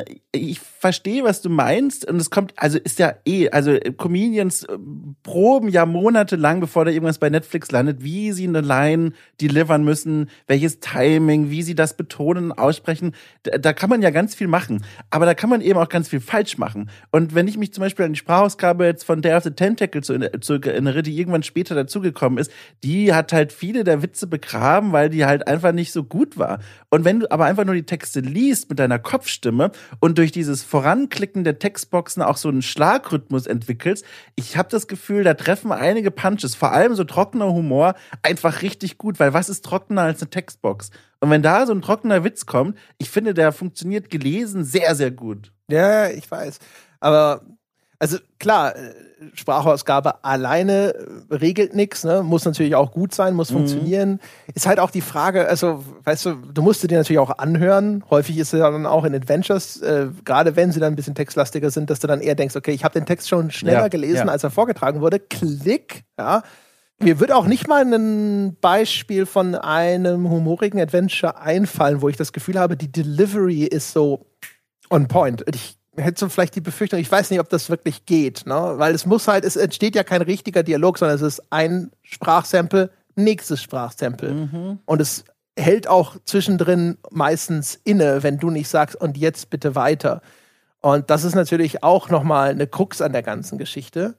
Ähm, ist nur, nur so ulkig, weißt du, weil ich da saß und dachte so, Gott, ja, so witzig war es doch gar nicht. Aber, aber als du es erzählt hast, habe ich gedacht, so, ja, so andere, was auch ganz nett ist, in dem letzten DLC zum Beispiel, dann, da machen sie nämlich auch so, das ist das, was ich meinte. Also sie sind unterschwellig, machen sie manchmal durchaus recht bissige Witzchen zum Beispiel, weil dann sitzen, bist du, gibt's so einen Diner Und da ist die schwarze Besitzerin des Diners steht an der Bar und dann sagt der McQueen auch sowas wie, äh, ja, ich weiß auch nicht, die Leute hier scheinen irgendwie nicht so viel Vertrauen in die Polizei zu haben. Und die schwarze Figur sagt dann halt so, mich müssen nicht anschauen, mich wundert das nicht. Weißt du? ja, ja. Das ist halt schon sehr nett, ne? Weil es ist nicht so mit dem Holzhammer, aber du weißt schon, was gemeint ist. Mhm. Und da machen sie ab und zu wirklich so Sachen. Und das finde ich, ich mag das schon, wenn, wenn äh, der, der Humor in dem Spiel dann eben so zwischendrin dann eben doch einfach mal so ein bisschen was aufblitzen lässt Ja. und nicht alles einfach nur ganz glatt und harmonisch ist. Ähm, und das ist aber, das ist schon drin. Ne? Es ist halt aber nicht so, dass du das Gefühl hast, da wird jetzt irgendwie ein starker Fokus drauf gelegt oder so. Ja. Also kurzum, wenn man Lust hat auf ein humoriges Adventure, würde ich den ersten Teil von The Dark Side Detective empfehlen. vor allem halt eben, wenn man sagt, das, was ich in einem Adventure suche, ist halt eher sowas wie eine, eine coole, nette Zerstreuung. Ja. ja. Und nicht, ich lege Wert darauf, gefordert zu werden in irgendeiner Form von diesem Spiel. Also es ist jetzt weder eine intellektuelle Herausforderung in den Puzzles, die es dir präsentiert, noch irgendwo jetzt, dass das besonders tiefschürfend ist, was da im Humor oder so passiert. Was übrigens auch schön ist, ist, es hat zwischendrin, da hätte ich mir fast gewünscht, sie hätten es häufiger gemacht, haben sie diese Minigames drin, wo ich auch immer gedacht habe, Mensch, äh, das finde ich immer sehr angenehm, wenn es eben nicht einfach nur in einer Tour eben hier Dialogrätsel, hier Kombinationsrätsel mit Gegenständen, hier einfach Gegenstand einsetzen, sondern sie haben eben so zwischendrin, die sind leider nicht wahnsinnig äh, einfallsreich. Das sind so, eins ist dieses typische Pipe Mania-Ding, ne? Du musst einen, das ist so ein Puzzle aus Rohren und die musst du alle so rotieren, dass eine durchgehende Rohrverbindung zwischen einem Ein- und einem Ausgangspunkt entsteht. Aber das fand ich sehr nett, dass das so aufgebrochen ist. Das hat mich wieder daran erinnert, dass ich auch mir wünschen würde. Ich vermute, auch hier ist das wieder so ein Budgetproblem, weil das muss ja, das sind eigene Systeme, die auf einmal neu entwickelt werden müssen für ein einziges Minigame. Aber Professor Layton, immer noch so ein geiles Konzept, wo ich immer noch denke, Mensch, das müsste mehr Einzug halten in die, in den Bereich von Adventures. Diese cleveren, coolen, kleinen Puzzleaufgaben die dann eben wirklich so auch grundverschieden sind, anstatt dass man das alles bestreitet mit Inventarrätsel und dieses und jenes, weil das ist dann halt auch häufig recht monoton, was dann daraus entsteht. Ähm, das ist ziemlich cool, fand ich. Ja, also das ist ein Wunsch, als jemand, der schon in Teil 2 reingespielt hat, da gibt's tatsächlich ein bisschen mehr davon und das empfand ich jetzt nicht als Bereicherung. Ich mag, dass es aufbricht, das ist schön, das ist auch ein Effekt, den ich sehr schätze, aber die Spiele dort fand ich, äh, fand ich als sehr mühsam. Also da musste dann zum Beispiel noch in dem besagten ersten Fall, um Dulis Aufenthaltsort in dieser Parallelwelt zu finden, musste dann an so einer Hinweistafel äh, den womöglichen richtigen Aufenthaltsort herausfinden nach Ausschlussprinzip. Und dafür musst du ganz viele so Stecknadeln durch den Raum bewegen und, und versuchen, Gegenstände und Hinweise zu kombinieren. Alter, das habe ich ein bisschen geschrien. Das hat mir nicht so doll Spaß gemacht. Aber in der Theorie stimme ich dir voll zu. Schönes Ja, genau. Element, das aufbricht. Das ist wieder so ein, so ein Ding, weil, weißt du, so, wenn der, wo der Entwickler wahrscheinlich die Hände über den Kopf zusammenschlägt. So als der Fan so, mehr Minigames. Okay, hier hast du mehr Minigames. Nicht diese! Ja, genau. Ich wollte die guten. Was sind denn die guten? Weiß ich nicht, sage ich, wenn ich sie sehe. Also, und eine Sache wollte ich auch noch sagen. Und was ich fast schade finde, das würde mich jetzt auch interessieren, äh, ob du da was sagen kannst, ob sie das Ja. vielleicht im zweiten Teil schon mehr machen. Ich habe äh, dieses The Last Door habe ich schon erwähnt. Das hatte etwas und das hatte ich mir gewünscht, dass das Darkside Detective auch macht. Wenn du schon einen Grafikstil wählst, der so simplifiziert ist, dann stelle ich mir natürlich vor, das Erstellen eines zusätzlichen Screens in diesem Grafikstil ist für dich viel weniger aufwendig. Jetzt ist das erste ist halt wirklich so eine mega Low-Budget-Produktion, fair enough, aber ähm, was ich mir immer gewünscht habe, ist, dann benutzt das doch, um die Inszenierung reichhaltiger zu machen. Und das Last Door hat es ab und zu gemacht. Da hast du dann auf einmal etwas, da ist eine Szene, da ist nicht einfach nur, hier ist der Raum im Querschnitt, sondern da ist dann auf einmal ein Gebäude von außen und das hatte jetzt auch einen beweglichen Protagonisten. Dann klickst du und die Figur läuft im Innern dieses Gebäudes mit einer Kerze herum und du siehst sie immer nur, wenn sie an den Fenstern vorbeiläuft, ja. Und dieser Wechsel von Kameraperspektiven, auch mal rauszugehen, au- ne, eine totale oder häufiger mal umzuschalten oder Locations noch vielfältiger zu machen, das habe ich gedacht, das ist cool. Und wenn du, wenn ein einzelner Screen nicht mehr so teuer ist, hast du da ja theoretisch auch mehr Möglichkeiten, Ja. sowas zu machen.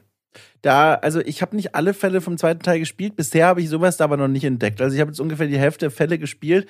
Mit sowas habe ich da noch nichts zu tun gehabt. Aber ich bin da auch ganz bei dir. Ich denke da immer wieder an Monkey Island zurück, an das erste, diese Szene, in der Guybrush auf der Suche nach dem Idol äh, in den Bildhintergrund, in die Räume geht, die man nicht einsehen kann und dort dann also die skurrilsten Dinge erlebt. Er kämpft gegen Kühe, er fällt irgendwo runter, er hebt irgendwas auf und dann brechen manchmal Dinge durch die Wand nach vorne raus. Wunderschöner Humor äh, und der was ganz Besonderes mit dieser Szene macht. Äh, aber bei Dark, Darkside Detective habe ich das jetzt noch nicht in den Fällen, die ich gespielt habe, gesehen. Mhm. Weil da stelle ich mir vor, du kannst ja auch eine Szene auf einmal mal top-down ja, klar, machen. Ja. Ne? Und äh, vielleicht äh, geben sich ja dadurch auch ganz neue Möglichkeiten und so weiter. Und das ist immer das, wo ich mir denke, so ja, ähm, eine, eine reduzierte Optik, die nehme ich gerne in Kauf, wenn es dafür im Gegenzug irgendeine Art von Gegenwert gibt. Den gibt es ja hier sowieso, haben wir schon beschrieben, ne? dass, es, dass es so viel lesbarer ist und so weiter. Aber da stelle ich mir vor, dass, da man, dass man da noch mehr rausholen könnte. Mhm. Ja. Ja. Jut. Dann, das waren eigentlich noch die zwei Sachen, die wollte ich noch hier in diesem Podcast in die Runde gesagt haben. Fazit haben wir im Grunde genommen schon gezogen. Ja. Also es, aus meiner Sicht ist es halt ein echt nettes Ding und es ist so schön, dass es halt so snappy ist, dass man es schnell spielen kann ist jetzt nichts, wo ich sagen würde, Mensch, das zieht einem die Socken aus oder hier wird das Genre neu erfunden oder sowas. Es ist in gewisser Weise generisch, aber eben gut ausgeführt. Und dadurch finde ich schon einfach ein nettes Ding. Wenn man wie ich da sitzt und sagt, jetzt hätte ich mal wieder Lust drauf. Ich geh, bin aus Darkside Detective bin ich rausgegangen und dachte, boah, jetzt habe ich Bock, noch eins zu spielen. Ja, ja. Und normalerweise geht es so aus, dass ich eins spiele und danach denke, okay, jetzt habe ich erstmal keinen Bock mehr. Und das ist schon mal ein gutes Zeichen. Ja, also wir haben es noch gar nicht genannt. Entwicklerteam Spooky Doorway kann man sich ruhig mal merken, auch für die Zukunft. Ich bin jetzt auch interessiert an diesem 3D-Rätselspielchen. Und ansonsten Darkseid Detective Teil 1, ich glaube, das gibt's mittlerweile auch auf einigen Plattformen mehr als nur den PC, kostet aber zumindest auf Steam knapp 12 Euro. Also das ist was, wo ich zum Beispiel sagen würde, äh, kann man sich durchaus geben. Wenn man genau Lust auf das hat, was wir beschrieben haben, ein snappy, kurzweiliges Detektivspiel mit einem schönen Humor in schönen Portionen eingeteilt, also, los geht's, ab geht's, sag ich mal. Ja, genau. Los geht's, ab geht's. Ja, genau. Also, ich, ich glaube sogar inzwischen auf Konsole. Ich glaube, es gibt ich schon auf nämlich auch. PS4. Auf Switch, Switch glaube ich auch. Ja, genau, Switch, ja, richtig, genau. Also, es gibt einen Launch-Trailer für PS5, PS4, sehe ich. Also, ich nehme an, das wird es inzwischen so gibt ziemlich. Gibt kein Entrinnen, ja. Ja, genau. Wahrscheinlich gibt es das inzwischen überall. Linux gibt es auch, weiß ich. Äh, ansonsten, ja. Also, meine Damen und Herren, das war's mit dem Podcast zu The Dark Side Detective Teil 1 inklusive DLC. Dom, herzlichen Dank, dass du dabei warst. Ja, bin so viel besser gelaunt jetzt durch, alleine dadurch, dass du hier dabei warst. Ja, habt mir richtig den Bauch gehalten äh, an einigen Stellen. Äh, und nicht vor Schmerz, möchte ich mal sagen. Äh, war, war eine schöne Runde, André. Wunderbar. Ja, ich hoffe, euch da draußen hat's auch gefallen. Ähm, wenn ihr uns einen kleinen Gefallen tun wollt, wie immer, ihr könnt uns bewerten auf iTunes, ihr könnt uns, ich glaube, inzwischen auch bewerten, ich weiß es gar nicht, ich glaube auch auf Spotify. Ja. Sonst könnt ihr uns da folgen, aber bewertet uns, gebt uns überall einfach irgendwo ihr Bewertungseinrichtungen seht, sozusagen, sofort die Maximalwertung in die Urne werfen. Vielen Dank. Äh, vielleicht noch ein paar nette Sätze dazu schreiben, da wo es geht. Ihr könnt uns einen großen Gefallen tun und euch auch selbst, indem ihr uns abonniert, gamespodcast.de slash Abo oder patreon.com slash auf ein Bier. Um, und es gibt uns inzwischen auch bei Apple Podcast direkt. Da sind wir allerdings ein bisschen teurer, weil Apple einfach ein bisschen stärker hinlangt. Äh, kauft unsere wunderbare offizielle Hymne auf iTunes oder auf Amazon. Einfach nur so, damit es uns gut geht und damit äh, unser wunderbarer Hymnenautor Tobias Weiß sich freuen kann darüber, dass seine Hymne erfolgreich ist. Und ihr könnt mit uns über diese Folge und über Gott und die Welt diskutieren unter forum.gamespodcast.de. So, das war's dann. Wir hören uns nächste Woche wieder. Bis dahin.